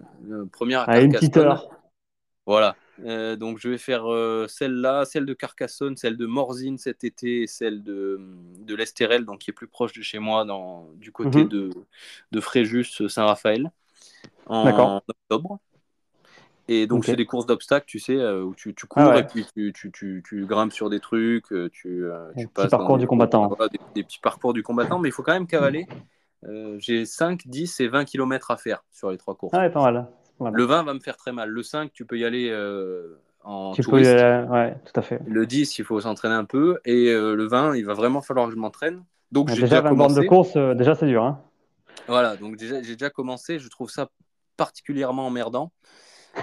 Même si euh, j'aime bien le côté trail quand même. Tu vois, Moi, le côté trail, ouais, s'il n'y a pas, s'il a pas d'objectif, euh, s'il a pas d'objectif de, de, de, time, de timing et tout, c'est cool le trail parce que tu, tu, passes dans des beaux endroits, tu peux te faire plaisir et tout, c'est sympa. Ouais, ça. Je cours plutôt en colline. J'ai aussi un petit parcours où je longe le, le, Verdon qui passe près de là euh, mais c'est pareil, c'est un bord de, de fleuve, quoi. Donc c'est tout plat, tout droit. Euh, c'est vraiment chiant ça. Quoi. Moi, j'aime pas la course à pied parce que je l'ai faite euh, avec la gendarmerie où l'épreuve de course à pied est très très euh, présente en gendarmerie. Et du coup, tu as toujours des, des, objectifs et, et du coup, même quand tu t'entraînes, tu es tout le temps en train de regarder ta montre pour avoir un rythme au kilomètre. Putain, faut que je sois à 4,45 au kill, vas-y, tout, faut que j'accélère. Et du coup, j'ai jamais aimé ça parce que c'était tout le temps dans cette optique-là, tu vois. Mm. Je, je, je courais pas pour regarder le paysage et tout, tu vois. Aujourd'hui, si tu me dis, viens, on va faire un trail tous les deux, et si au bout d'une demi-heure, on va s'arrêter 30 secondes pour regarder le paysage et on repart, ça, je trouve ça cool, tu vois. J'aime bien les randos, je fais pas mal de randos, euh, donc euh, ça, ça j'aime bien, mais moi, je l'ai toujours fait d'un point de vue performance pure et dure, euh, et, donc du coup, je trouve ça super chiant. Ouais, j'aime pas trop ça non plus. Euh. Bon, c'est pour ça que je me suis inscrit sur ces courses parce qu'on va les faire quand même euh, avec des copains dans un, contexte. un peu, délire. ouais, un peu délire où, on ne sera pas dans la performance pure. Surtout la première, celle de 5 km, mhm. on va être vraiment un gros groupe assez. assez... Enfin, tout le monde n'est pas hyper sportif dedans, quoi. Ouais, il y a presque des bières, quoi. Presque. Pas, pas, non plus, parce qu'il faut quand même y aller. Mais, euh, avec mon niveau sportif de base, même sans m'entraîner, je pense que je la finis sans aucun problème. Euh, et voilà quoi. Par contre, 20, 20, bornes, il va vraiment falloir que je cours. Et les quelques-uns qui restent, euh, c'est quand même des gars qui ont l'habitude de courir aussi. Et j'ai pas du tout envie, tu sais bien, hein, dans ces contextes-là, pas du tout envie d'être le boulet de la bande qui, traîne et qui vomit. Quoi. tout à fait. voilà. Et comme je suis un peu lourd, par rapport à, ouais 80 kilos c'est lourd moyen. même s'il y en a hein, attention il y a plein de coureurs euh, lourds aussi mais euh, bon euh, par rapport à la plupart des mecs qui sont des bons coureurs naturels c'est-à-dire que limite sans mhm. s'entraîner tu vas taper un semi-marathon. Moi je peux pas faire un semi-marathon sans entraîner hein, c'est pas possible. Ah oui non voilà. Même okay. borne c'est voilà c'est ça me fait mal. Je peux le faire à n'importe quel moment mais ça dépend à quelle allure tu le fais, mais oui, oui tu peux, ça peut faire mal. C'est violent, ouais, Voilà, c'est clair. Et si je veux performer, c'est horrible. Enfin bref, voilà, donc je me, je me, suis lancé euh, là-dedans. Et c'est vrai que c'est très présent dans, dans, les forces armées. Je sais pas trop pourquoi. Euh, peut-être parce que c'est gratuit quelque part. Enfin, c'est facile de faire courir des mecs, quoi. Tu vois, ouais, ouais, ouais. Puis c'est l'endurance, enfin, c'est le cardio, c'est le cardio, mine de rien. C'est ça, ouais. Tu, tu, tu, tu, veux des mecs endurants, tu veux pas des mecs euh, qui puissent. Puis il faut courir aussi après, après les méchants, tu vois. Quelque part, il y a peut-être cette idée-là ouais, courir pour sauver ta vie, euh, courir pour sauver ta vie ou courir après les méchants. Dans tous les cas, il va falloir courir. Donc peut-être que c'est pour ça qu'on te forme à courir. Euh, Moi, j'ai euh, toujours, j'ai toujours dit un truc marrant pour justifier ma flemme de faire du cardio, mais c'est courir pour échapper aux méchants, oui. Mais est-ce qu'il est y a beaucoup de méchants qui vont te courir après pendant 20 km Je suis pas sûr. c'est vrai. Il, faut vraiment qu'il soit déterminé quand même. Ouais, très déterminé. Il aura lâché l'affaire avant normalement. J'ai toujours misé plutôt sur de l'explosivité et, assez rapidement les sports de combat. Euh, d'ailleurs, je... dis souvent ça à l'échauffement quand on court. Euh, j'ai pas, je, viens pas au sport de combat pour, euh, pour courir, hein, c'est l'inverse. Hein. ouais, c'est ça, exactement. Toi qui, toi qui, qui écoutes des enfin, qui écoute pas mal de podcasts, je sais pas si tu en connais. Il y en a un qui est très bien sur les justement sur le MMA et sur l'UFC. Euh, s'appelle Fréquence MMA. Je sais pas si tu connais. Alors, j'en ai pas écouté beaucoup. J'en ai écouté quelques-uns, euh, mais, euh, mais j'avais pas trop accroché. Mais c'était il y a des années. J'ai pas repris depuis. Et pourtant, Alors, ça a bien changé. Ok. Ok. Moi, je les suis euh, depuis. Je les écoute depuis toujours. Alors, ce qui était un peu relou, c'est qu'ils font des podcasts des fois de 4h30. Ça peut arriver, tu vois. des podcasts assez longs, quoi. Moi, j'ai déjà mis deux ou trois jours pour écouter le podcast en, entrée, en entier, quoi, tu vois à coup de Ça me dérange pas euh, plus que ça. Du moment que tu l'écoutes en plusieurs fois, euh, c'est. Mais je pense euh, que ceux qui nous écoutent là encore maintenant, ça m'étonnerait que ce soit d'une traite, tu vois, depuis le début. Ouais, ouais, bien sûr, bien sûr. Mais tu vois, moi, je, c'est vraiment, par contre, podcast uniquement 100% MMA. c'est pas de boxe ou quoi que ce, quoi que ce soit. Quoi. C'est MMA et presque uniquement UFC même si ça parle un peu du Bellator et des combattants français. Mais le mec est assez calé, c'est cool. Il s'appelle Eric, je parle des fois avec lui un peu sur Insta et tout. Et euh, pour ceux qui sont un peu fans de, de, de l'UFC, MMA, euh, euh, j'ai aucune part hein, dans le podcast. D'ailleurs, c'est un petit, c'est comme un peu celui-là, hein, c'est un petit podcast familial, euh, pas beaucoup d'abonnés et tout, mais c'est très intéressant. Il est assez calé, il s'y connaît bien. Et, pour tes auditeurs qui veulent se faire plaisir sur les podcasts de fight, c'est très bien. Très cool. Bah, c'est cool. Bah, je moi-même, je vais me remettre à écouter. Je vais peut-être faire de la rétro écoute, c'est-à-dire euh, écouter les derniers épisodes et puis remonter. C'est parfois bien aussi même si certains podcasts, j'aime bien les prendre au début, comme ça tu vois la genèse de, du, truc. du, truc. Euh, même si, si, moi je réécoute le, les tout premiers épisodes, euh, je vais avoir l'impression de bégayer comme un fou. Mais, mhm. euh, et ça peut faire peur aussi, tu peux te dire ça fait très amateur. Et bon, j'ai pas trop l'ambition qu'aujourd'hui ça fasse professionnel. Il y a encore des fois où je pars dans des, dans des, des, monologues que j'ai presque envie de couper au montage parfois, tellement je parle. Ouais, ouais mais moi aussi, hein, je pense que tu as peut-être des monologues, euh, si je réécoute le podcast, où je vais dire putain, j'ai parlé beaucoup là, où j'ai euh, bafoué. Euh, quoi, pour laisser les trucs, tu vois. C'est, Sauf si vraiment euh, c'est. ça m'est pas arrivé de dire des obscénités ou des trucs comme ça, donc j'ai pas eu besoin de couper ça. Les, les, bugs, les bugs de connexion où tu m'entends, ah ça oui, je coupe bien sûr. Pour On a eu un petit au début. Oui, voilà. Bah, j'ai eu un petit cafouillage et j'ai eu un petit cafouillage et après on a eu le bug, donc c'est très bien. Voilà, mais ça, ça, il y en a à chaque épisode et bon, euh, c'est pas grave, ça, on, les coupe, c'est ah transparent pour les auditeurs. Mais pour le reste, si je pars dans des délires à la Jean-Claude Van Damme par moment, euh, c'est pas grave, tu vois. C'est ça, ça fait partie du podcast. Ça fait partie du délire et je pense que celui qui apprécie le podcast et surtout, comme on dit, qui en est là maintenant, c'est des trucs que je peux peut-être moins me permettre de dire en tout début de podcast, mais ici, euh, ils sont habitués à ce genre de dérive, tu vois. Sur... Et je pense que Fréquence MMA, si, si tu dis qu'ils font des podcasts de 4 heures, il doit y en avoir du délire euh, dans, dans, le genre. Ouais, il y a du délire. C'est 4 heures de pure technique euh, hyper carré, tu vois. Non, non, non, c'est parce qu'ils ont des petites, ils ont des petites, tu sais, ah, comment dire, des petites parties en gros où ils ont des délires. Ils ont genre par exemple le monde de Bruce, où le monde de Bruce, c'est là où ils parlent de de tout l'à côté des fighters, c'est-à-dire euh, des fighters, présentateurs, présentatrices, tu vois, tout ça, et ils vont parler de leur vie d'à côté et tout. Donc, ils ont plein de petites rubriques comme ça, tu vois. Euh, et c'est, moi, ce que j'aime bien, c'est que c'est euh, un petit peu comme ce podcast-là, c'est que c'est assez familial, tu vois. Tu as l'impression que, qu'ils discutent au téléphone, quoi, tu vois. C'est pas, c'est pas, c'est pas des trucs super, super lourds ou quoi que ce soit, quoi, tu vois. Ça, c'est assez léger, quoi. Ça s'écoute bien. Tout à fait. Euh, ben, on, parlait, tu, on parlait de cardio là à l'instant. Euh, et tu parlais de muscu aussi, comme quoi c'est bien chiant. Euh, moi, ça fait depuis l'âge de 17 ans, 16 ou 17 ans que je fais de la muscu quasiment chaque semaine. C'est peut-être le seul sport où, où j'ai jamais arrêté vraiment. Tu vois. Ouais, J'ai eu des périodes où j'en faisais moins, mais, euh, mais euh, je suis assez religieux sur ce, sur ce sport-là. Pour autant, je, l'ai toujours quand même trouvé bien chiant et ma pratique a évolué. J'en ai parlé avec Kevin dans le podcast qu'on a fait euh, il y a deux semaines. Ma mhm. pratique est très répétitive. Je ne suis, pas dans le, je suis pas dans le changement de programme tous les, toutes les deux semaines ou tous les, même tous les trois mois. Plutôt dans j'ai un programme, il est toujours le même et de temps en temps, je vais rajouter un exercice. Je vais toujours chercher à progresser sur tous mes exercices, mais de mhm. manière assez, assez légère. C'est-à-dire que je vais rajouter, euh, j'ai même des poids de 250 grammes, tu vois, pour quand je suis trop limite sur un exercice, je vais rajouter d'une semaine sur l'autre 250 grammes et, ou une répétition sur une de mes trois ou quatre séries. Tu vois, c'est vraiment des micro-progressions. Euh, Juste, mais c'est psychologique. C'est parce que je veux euh, la semaine suivante me dire tiens, j'ai fait un peu mieux que la semaine d'avant. Et, toujours avec un peu de marge, sans aller tout le temps taper dans mes limites sur tous les exercices. Sinon, mmh. au bout d'un moment, tu n'arrives plus à progresser. Et, c'est très rare que je change d'exercice ou que, tu vois, euh, si je le fais, ça va être un exercice et tout le reste de ma séance, ça va être la même. C'est un peu un espace de sécurité euh, extrêmement prévisible par rapport aux entraînements de combat qui ne le sont pas du tout. Tu vois, où hmm. là, tu as, l'imprévisible du sparring et de ces choses-là. C'est quelque part un peu une méditation. Il y a des fois où je me fais des séances avec zéro son, pas de musique, pas de podcast, rien du tout. Mais, c'est quand même assez oppressant. Ça, peut m'arriver quand vraiment je suis hmm. surchargé nerveusement par le boulot, par, euh, quand c'est vraiment une journée euh, difficile et j'ai besoin de silence, et eh ben, je vais faire ma muscu dans le silence. Et c'est ma, ma, forme de méditation. Euh, même si je devrais recevoir normalement un invité euh, qui, dont c'est la spécialité, euh, le, la méditation et ah, méditation. ok. Non, pas la muscu. pas peut-être, hein, pourquoi pas. voilà.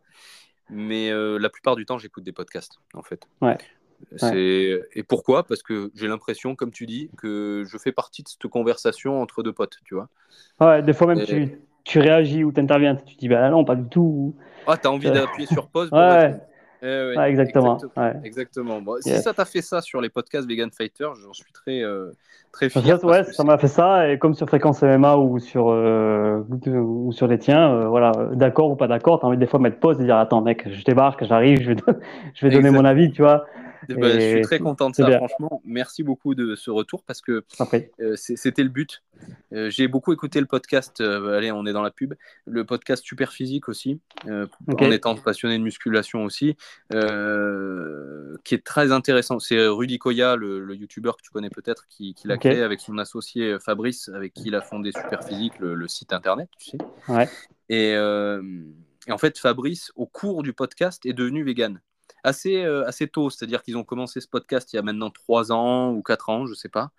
Et je, pense que c'était dans la première année où, Fabrice a commencé à se poser des questions et chaque semaine, il commençait à, à, nous expliquer les, les, les, démarches psychologiques qu'il avait, les, choses qu'il avait vues. Et euh, petit à petit, on l'avait vu dériver vers un mode de vie euh, vegan qu'il a pleinement maintenant. Et régulièrement, il fait, il fait la promotion de cette alimentation-là. D'accord. Et voilà, donc c'est souvent j'ai eu cette sensation, comme tu dis, euh, j'ai envie de participer, tu vois. Ouais. Tu m'entends, Martin, ou pas là? Oui, oui, je t'entends.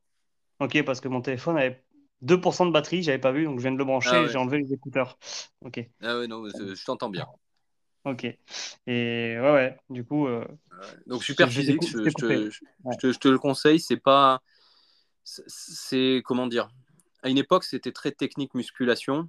Sauf que si toi aussi tu fais de la musculation depuis des années, il n'y a quand même pas de quoi faire 250 euh, épisodes sur la technique de musculation. Tu vois, en, réalité, euh, c'est beaucoup, beaucoup des anecdotes, des délires, des tests euh, sur différentes techniques de temps en temps, mais c'est plus, j'allais dire, du racontage de vie qu'autre chose. Et, et ouais, tu as ce sentiment presque, même si ça tourne autour d'un thème qui te passionne, tu as ce sentiment d'être euh, d'assister à une discussion euh, entre, copains. Voilà, moi j'aime bien ça, notamment dans des moments où, de solitude euh, comme un entraînement de muscu, parce que moi je m'entraîne chez moi. Si je m'entraînais en salle de muscu, ce serait pareil, parce qu'elles sont très impersonnelles aujourd'hui, je trouve, les salles de musculation. moi je préfère m'entraîner chez moi, j'ai dédié une pièce de, de, ma maison à ça. on peut difficilement s'y entraîner à deux. Quand on s'entraîne avec ma chérie dedans, c'est on est à l'étroit, mais ça va parce que c'est ma meuf. Mais euh, avec un pote ou même avec mon frère quand il vient, c'est quand même euh, compliqué, tu vois. L'espace est réduit, le matériel, j'ai pas les poids en triple, tu vois. mais pour moi, tout seul, c'est parfait. J'ai mes petites habitudes et je préfère ça. Je j'aime pas trop la muscu pour un pour un usage, tu vois, de de, me montrer euh, devant les gens. J'aime pas trop les salles de muscu où tu, tu, vas choisir tes vêtements pour, euh, pour être beau, tu vois, dans la salle de muscu quand tu t'entraînes. Ça, ça, me fait, ça me fait vraiment chier. C'est plus que ça maintenant. Ouais, c'est ça. c'est beaucoup euh, ça. Et, ça joue aussi sur ce qu'on disait tout à l'heure, sur le développement du dopage chez, j'allais dire mhm. des amateurs, mais même pas, chez des, des gens lambda qui, qui, qui, sont même pas des pratiquants passionnés, mais qui, qui vont côtoyer des gens qui se dopent, qui ont dit tiens, prends ça, tu verras, tu vas devenir énorme. Et, et, voilà quoi, alors que c'est juste des gars qui vont, à qui vont chez Basic Fit ou, équivalent euh, deux fois par semaine. Euh, moi, j'aime pas trop ça. Je m'entraîne deux à trois fois par semaine en, muscu depuis des années, euh, parfois plus, certaines années, mais chez moi, dans mon coin, tranquille. Et, franchement, j'aime beaucoup ça de cette façon-là. Tu vois. Mmh, mais bon, le, développement des podcasts a beaucoup aidé à cette pratique parce que je ne ah me sens pas seul en fait quand, quand je fais ça. Et voilà, donc pour ceux qui font pas de muscu, pas de cardio, pendant que vous vous faites à manger, c'est bien aussi. Euh, le ménage aussi. Hein, votre, votre compagnon, votre compagne sera très, euh, très content que vous écoutiez le podcast Vegan Fighter en faisant le ménage en général. Il faut faire, faut, faire un truc qui ne demande pas trop de concentration parce que sinon tu n'écoutes rien. Des fois, tu, des fois, tu lances un podcast, euh, en fait, ça part dans le fond et tu es tellement concentré sur ton truc au bout d'un quart d'heure, tu dis, bon, vas-y, attends, euh, j'arrête parce que je n'ai rien écouté de ce qui s'est dit, euh, j'ai même pas écouté un mot. Euh, c'est complètement ridicule, quoi, tu vois. Oui, je, fais des, retours arrière parfois, ou j'ai aussi des podcasts, pas poubelles, mais des podcasts, bon là je les citerai pas vu ce que je viens de dire, mais j'ai des podcasts que, que j'écoute qui m'intéressent un peu, qui m'intéressent suffisamment pour que j'ai l'impression de ne pas me sentir seul, ah mais qui, si, si, si, je loupe des infos, c'est pas grave. Ah ouais. Euh, ils m'in- ils m'instruisent pas spécialement, mais ça me fait plaisir. C'est plus du divertissement. Ouais, Et ceux-là, je peux les écouter en bricolant, par exemple, sur, euh, en faisant de la mécanique ou des choses qui. Tu vois, par exemple, à une époque, je faisais pas mal de mécanique sur, le- sur les motos. Maintenant, un Ouais. peu moins, parce que euh, je suis dans une phase où, où elles vont bien, mes motos. enfin, il n'y a rien à faire dessus. Mais bon, euh, je suis pas mécanicien de base. Si tu écoutes Ouais, un sûr. truc de développement personnel hyper poussé avec des infos importantes toutes les 10 secondes, euh, tu as du mal à la faire démarrer à la fin, ta bécane. hein, je te le dis. Voilà. c'est. Hmm. C'est normal. Yes. Enfin, voilà. Eh ben, écoute, euh, c'était un bon échange. Euh, je pense qu'on a ouais. le record de temps sur le podcast. C'est vrai. Après, je suis un mec qui parle beaucoup. hein. Oui, mais pff, moi aussi. Tu vois, je pense que les auditeurs Ouais. l'ont compris. Euh, J'ai trouvé ma vocation là dans le podcast. Je pense qu'il faut, je pense qu'il faut aimer parler un petit peu. Il faut savoir ouais, écouter. J'ai peut-être des progrès à faire d'ailleurs euh, là-dessus. hein, je, je le sais. Ouais, je pense que tout le monde, c'est dur hein, des fois de. de, de- Bah, quand de tu aimes parler en euh, général, euh, tu, tu aimes écouter aussi, mais, comme tu dis, tu as toujours envie d'en placer une. Tu vois Ouais, ouais, c'est ça. Euh, Ouais. Même quand tu écoutes des podcasts tu sais que tu peux pas. je t'ai coupé- Ouais, je t'ai coupé la Ouais. parole deux ou trois fois et c'est vrai que. Ouais, moi aussi. Et parfois, ça m'énerve un peu quand je réécoute les podcasts de voir que je coupe la parole à mes invités. Donc, je m'excuse euh, platement. Mais en même temps, c'est ce- qui donne de la vie euh, Ouais, au ouais. podcast. Et, euh, et la vie, c'est ça aussi. Parce que dans la... tu écoutes la moindre conversation entre deux personnes. Bien je sûr, suis désolé, mais je parle et puis je m'arrête et c'est à ton tour. Ça n'existe pas. Sinon, tu, Ah tu, tu, tu- quand tu es face à des phénomènes comme toi ou moi, si tu attends qu'on a fini de parler pour euh, qu'on ait fini de parler pour Ouais, en placer une, tu compliqué, sais même plus de quoi en parler. Quoi, tu vois. Ouais, tout à fait. Tout à fait. Voilà. Je, suis- je suis d'accord avec toi. Mais puis en plus, ça fait, ça fait vraiment une discussion. Si on était dans un bar ou tous les deux dans la même pièce ou quoi que ce soit, on, on aurait eu la, exactement la même discussion, tu vois. On serait coupé Ah, je la pense. parole comme on l'a fait. On, euh, donc c'est ça quand je dis aussi que ça fait des podcasts un petit peu plus familial, tu vois. C'est, c'est ce côté-là un petit peu, tu vois, aussi. euh, Ouais, euh, naturel, naturel, quoi, tu vois. C'est c'est le but. Moi, j'ai fait ce podcast euh, comme beaucoup de gens qui font des trucs comme ça aussi parce que s'il avait existé, fait par quelqu'un d'autre, je l'aurais écouté. Tu vois, Yes. J'aurais été client Ouais. moi-même du truc. Enfin, client, c'est pas le mot parce que c'est pas quelque chose de payant. Mais, euh, Ouais. mais tu vois, j'aurais écouté, j'aurais été auditeur aussi, et dans les mêmes conditions que je le suis pour d'autres podcasts aujourd'hui, c'est-à-dire bah, quand je, que, voilà, pendant mes tâches ménagères, quand, euh, Mhm. quand euh, je fais mon, mon cardio ou ma muscu, ce- ou, ou pendant les trajets en voiture. Les trajets ouais. d'autoroute en voiture, les gars, le podcast, c'est la vie, quoi. D'ailleurs, j'écoute presque. Alors, ça, ça choque même certaines personnes, notamment euh, ma chérie aussi, qui elle est, est une grande fan de musique. Moi, pas tant, même si j'aime bien de temps en temps. Ouais. Mais sur un trajet long, je préfère largement écouter un podcast, Podcast, que, ouais, de la musique parce que j'apprends des trucs. euh, je, me sens moins seul si je suis fait, tout seul dans mon véhicule. présence, ouais. Ça fait une présence. Et puis, euh, j'ai beaucoup roulé de nuit. J'imagine que toi aussi, peut-être. Euh, la nuit, si, si t'es pas un peu, euh, t'as pas l'impression de participer à la discussion ou quoi, euh, Tu t'endors, ouais. Enfin, tu tu fatigues. t'endors, tu- voilà. Enfin, Ouais, moi, j'ai fait des trajets où je roulais presque toute la nuit, euh, bien réveillé par la discussion passionnante que j'étais en train d'écouter, quoi. Ouais, ouais, tout à fait. Tout à fait. Ouais. Je suis entièrement d'accord avec toi. Avec notamment Superphysique, biomécanique donc, que j'ai cité tout à l'heure. J'ai beaucoup écouté Extraterrien aussi, je sais pas si tu connais, c'est très intéressant aussi. C'est des, Non. C'est souvent des sportifs professionnels, mais plutôt de sport extrême, tu sais, de, des explorateurs, du, du, du- du ski, euh, du ski alpin, des choses comme ça. Enfin, c'est, pas mal aussi si, si tu cherches des idées d'écoute. Ouais, ouais, non, mais Voilà. carrément. carrément. Je, je suis friand, je suis preneur, merci. Mais écoute, euh, on reste en contact. Je ne sais pas quand est-ce que je sortirai euh, l'épisode. Peut-être euh, la semaine prochaine, peut-être celle d'après. Ça dépend des- Ça dépend de mon emploi du temps. J'ai plus de, comme je l'ai dit dans d'autres podcasts, j'ai plus de, je, je m'impose plus de, de fréquence parce que Ouais. bah, aussi parfois, euh, comme tu l'as dit, euh, les épisodes ils sortent parfois plus vite que le rythme d'écoute de certains auditeurs. Il Ouais. y en a qui se bouffent du podcast à tour de bras, euh, mais il y en a aussi euh, Qui prennent leur temps, qui prennent leur Ouais. temps et, et qui m'ont déjà dit putain il y a cinq épisodes qui sont sortis j'ai pas fini le premier ah parce que j'en sortais toutes les semaines on Ouais, perd ouais. le fil bon tu peux toujours l'écouter plus tard hein. tous les premiers épisodes sont, sont sûr, écoutables ouais, encore, encore aujourd'hui mais ça évite de mettre de la pression ça donne un peu plus de temps aussi pour promouvoir l'épisode précédent Ouais. donc euh, voilà mais euh. Compte non, sur même une- si tu le une- sors une à euh, deux semaines, je pense. euh, ouais. pas de souci. Parce que quand, quand je Euh, l'ai, l'enregistrement, après, j'ai un peu envie aussi de le sortir, tu vois. Parce qu'au début, je me disais ouais, ça, je vais Après, en enregistrer des- plein et je les aurai, je les enregistre. Et je les sors une fois par mois. Non, c'est pas, pas vrai. Je l'ai, le truc. euh, il est tout fait, il est Ouais. monté. euh, j'ai envie de le partager. Euh, et puis moi aussi, toi, tu as eu cette discussion avec moi là aujourd'hui. Enfin, tu vois, j'aime bien que l'invité, ça sorte pas six mois plus tard, quoi, tu vois, le, le truc. Ouais, bien sûr. Après, euh, c'est dur de s'écouter, tu l'as dit tout à l'heure, c'est dur d'é- d'écouter sa voix, on ne l'entend pas comme quand on l'entend quand on parle.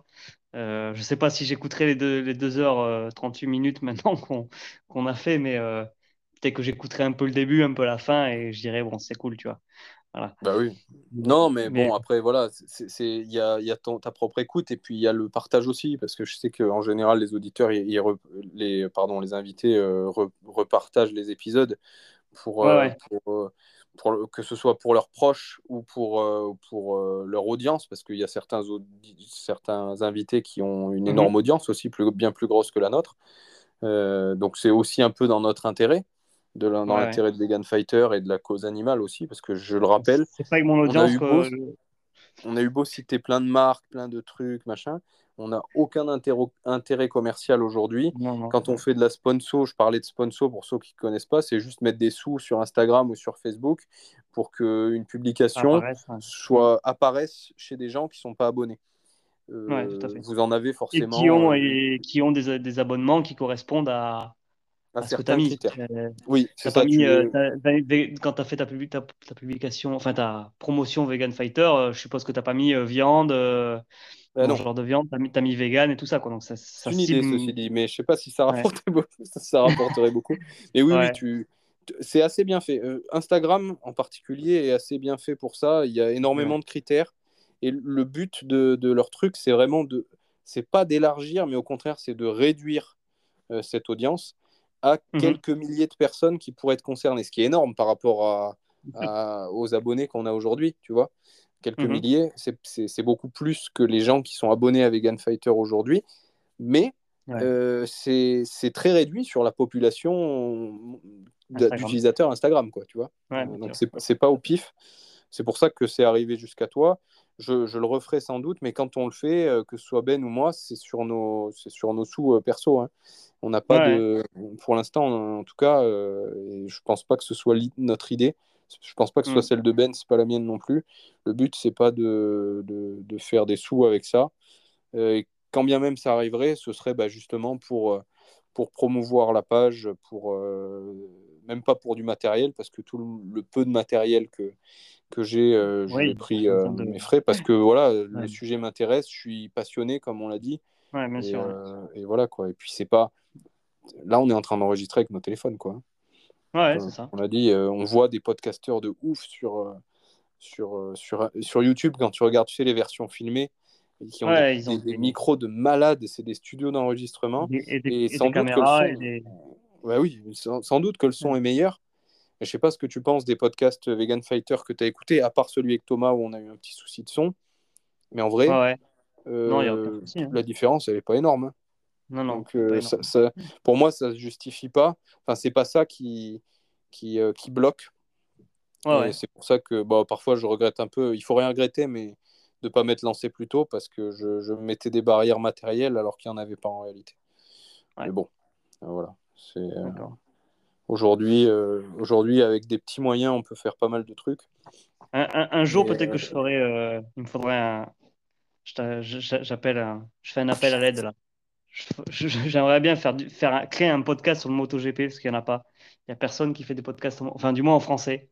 Euh, ou si t'en Ah, mais euh, euh, Et, non, euh, j'en connais pas du tout. Il y a que les chaînes, en fait.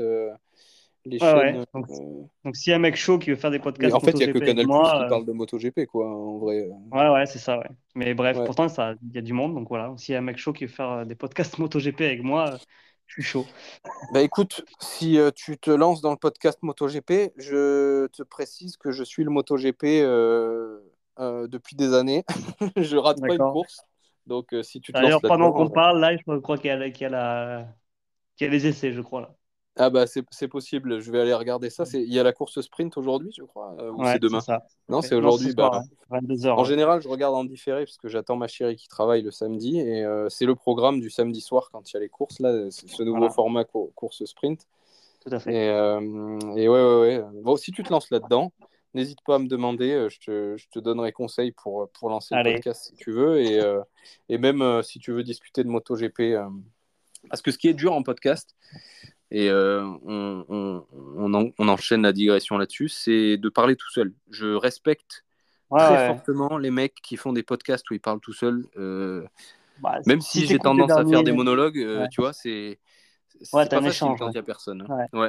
Tu vois, tu, si tu écoutes les, les, derniers podcasts de Fréquence AMA, justement, il est, il est tout seul là, sur les, sur les peut-être les 20 derniers podcasts. Là, il est tout seul. Euh, et pareil, il arrive à faire des 2h30 ou 3 heures tout seul, quoi, tu vois. Euh, Putain, je sais, pas, je, sais pas comment il fait. Euh, gros respect à lui parce que même mes intros, tu vois, les intros ou, à la fin des podcasts, des petits messages, euh, tout le monde a bien compris que j'écris ce que, ce que je suis en train de dire.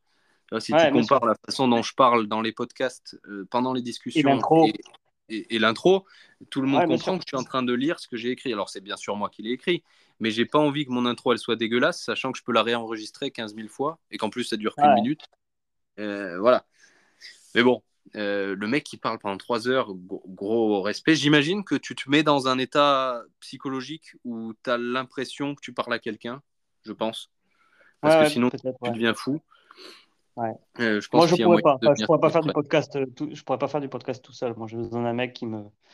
tu vois, si je fais un podcast sur MotoGP et j'ai besoin d'un mec qui en face de moi me, me, me dise un autre argument ou me dise mais non, pas du tout. Enfin, tu vois, qu'il y ait une discussion, quoi. Tu vois, faut qu'il y ait un, ah carrément. un, débat, un débat, quoi.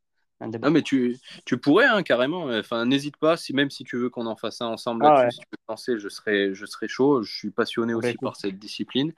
Euh, et puis, euh, il y a même, il n'y a pas de mecs, c'est vrai que j'y ai déjà pensé aussi, qui, euh, qui vont interviewer des gars de ce milieu-là tu vois. Ouais, c'est vrai, ouais. Euh, tu... Parce qu'il y en a des Français, que ce...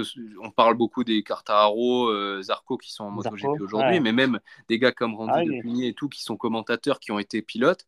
Enfin, personne ne les reçoit. Il y a le podcast, euh, comment ça s'appelle ah, Dans la boîte à gants, qui est sur le, le milieu de l'automobile, qui, qui a interviewé quelques pilotes et euh, quelques gars, des gars de moto et motard, enfin des, des, mecs qui sont un peu connus, des gars d'Highside là, qui sont un peu connus dans, le milieu de la moto, mais il n'y a personne qui, euh, qui, qui interviewe des gens de ce milieu. Donc euh, je te soutiens à fond hein, si tu te lances là-dedans, si tu dis que c'est quelque chose que tu as depuis longtemps dans tes, c'est quelque chose que j'ai dans la tête, mais que je ferai euh, pas de suite parce qu'en ce moment, avec, mon entreprise et tout, c'est pas trop le temps. Mais le jour où j'arrive à me dégager un peu de temps, tu vois, on j'ai déjà beaucoup de passion euh, le karting, euh, le, le, fight, les combats, la moto, plus le boulot, aller ah ramasser les champignons et les randos et tout. c'est déjà un peu chaud d'arriver à tout, à tout faire. Mais si un jour euh, j'arrête une activité, que ça me dégage un petit peu de temps et que je peux me faire euh, des podcasts sur MotoGP, euh, ouais, c'est quelque chose que je kifferais bien. Bah, c'est, c'est, je te comprends parce que j'ai été, je suis toujours dans ce cas-là. c'est pour ça aussi que, que j'étais très intéressé de faire ce podcast parce que j'ai compris que tu étais le même genre de, de phénomène multidisciplinaire. Ouais. Et où quand tu as de multiples passions, tu as vite les 24 heures de ta journée qui sont saturées. Euh, surtout quand tu en passes 6 à 8 à dormir, euh, le reste il est vite plein. Et 6 à 8 à travailler. Voilà, en plus. Ah, il t'en reste plus beaucoup derrière. Il t'en reste plus beaucoup. mais bon, je l'ai fait quand même. Donc je, je t'y encourage vivement parce que je peux te dire que le plus dur, c'est de te dire allez, je me lance dedans. carrément. bon, là, ça nous a pris un peu plus de deux heures. c'est, j'allais dire que c'est le plus long. C'est le c'est pas, c'est pas le plus long en, en, ressenti parce que bah, c'est un moment où tu vas vivre une de tes passions, mm. de, de, discuter de ces choses-là. Après, tu as toujours un peu de montage, ça prend au moins le temps de l'écoute parce qu'il faut bien le, réécouter pour voir là où est-ce qu'il y a des merdes et des trucs comme ça. Tu, tu, tu, as du boulot du coup là Ouais, pas tant parce que ça, ça a bugué au début, euh, tout le reste en général, soit j'écoute en accéléré, soit je, je tu sais, quand je, je vois les variations de, de, son, tu sais, as un espèce de, je sais pas comment ça s'appelle le, le, truc. Donc les bugs, tu les vois de loin sur le sur l'ensemble de la conversation. Donc tu sautes les parties où tu sais que tu as bien as bien discuté et qu'il que, n'y a rien à couper. Quoi. tu vois et, et, à la fin, tu diffuses et tu as juste à mettre une description, un titre. Et au final, si tu restes sur du pur audio avec une application comme Spotify for Podcaster que j'utilise aujourd'hui, mhm. euh, tout est fait pour que ce soit très simple. Ouais, tout à Alors que la vidéo, je l'ai fait avec la vidéo avec Lionel. Euh, j'en referai d'autres parce que c'est un super média aussi. Ça a fait tout de suite plus de vues qu'il y a d'écoute sur les podcasts parce que c'est un format plus court aussi. Euh, mais, euh, mais putain, ça c'est un boulot de fou. Ça, j'ai passé euh, presque une nuit à faire le montage. J'ai envoyé la, version bêta à, à, mon frère qui nous a filmé et, à Lionel mhm. lui-même. Ils m'ont fait plein de remarques. J'ai renvoyé une deuxième version. J'ai repassé des heures. De... Enfin, c'est un truc de malade. La vidéo, je peux te garantir que c'est un taf et c'est pas pour rien qu'il y a des mecs qui sous-traitent l'opération. Moi, je j'ai pas les moyens de faire ça, donc je, je, je, je le ferai encore moi-même, mais je le ferai beaucoup moins souvent que les podcasts. Parce que là, tu eh dis que j'ai beaucoup de boulot, mais en vrai, oui, on, on a passé longtemps euh, à discuter, mais en soi, il y a deux bugs à corriger au début. Si je veux, je fais une petite description, une intro, et euh, ce soir, je le poste. Ouais, bien sûr. Euh, je, prends juste un peu plus de temps parce que j'essaye de, maintenant de, balancer sur YouTube euh, quasiment en même temps, enfin de faire un peu le ouais, bien sûr, autour. bien. Mais c'est l'audio pur, c'est quand même confortable. C'est euh, c'est ce qui me plaît aussi. Donc voilà, je t'y encourage. Et n'hésite pas, comme je t'ai dit, si tu si as besoin de conseils sur les applis, le matos, tu as bien compris que, que là, on était au même niveau de matos, quoi, en fait. Hein. ouais, carrément. Carrément. Oh, c'est cool. En tout cas. Ouais, Thibaut, merci beaucoup. Ouais, on a fait presque trois heures, c'était cool. Bah ouais. Et, euh, euh, et, je te remercie pour l'invitation encore. Et puis on continue de discuter par, euh, par message. Absolument, et je te, tiens au, courant et, et, au plaisir de discuter, que ce soit sur un autre podcast si, si, si tu veux, peut-être le tien un jour. Un jour. Et, et puis même en off, avec plaisir. Ouais, si jamais un jour tu es dans les parages euh, Carcassonne, Toulouse, n'hésite pas, envoie un petit message, boire une bière ou c'est cool. Bah, Carcassonne, j'y serai en, en, mai, je sais plus ce que c'est la date exactement, le 8 ou le 10 mai. Et euh, bah, je te tiendrai au courant quand, euh, quand, quand j'y serai.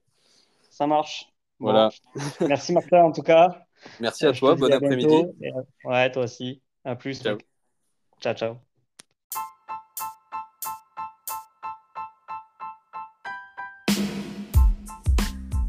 Merci d'avoir écouté le podcast jusqu'au bout. S'il vous a plu, vous pouvez laisser un commentaire positif sur votre application de podcast, sur laquelle je vous invite à vous abonner afin de ne pas manquer les prochains épisodes. Vous pouvez également partager l'épisode en story sur vos réseaux sociaux ou encore mieux l'envoyer à un, voire deux de vos amis. C'est ce qui nous aiderait le plus à faire connaître le podcast et à donner envie à d'autres invités de venir s'exprimer sur le podcast. Je vous dis à bientôt pour un nouvel épisode.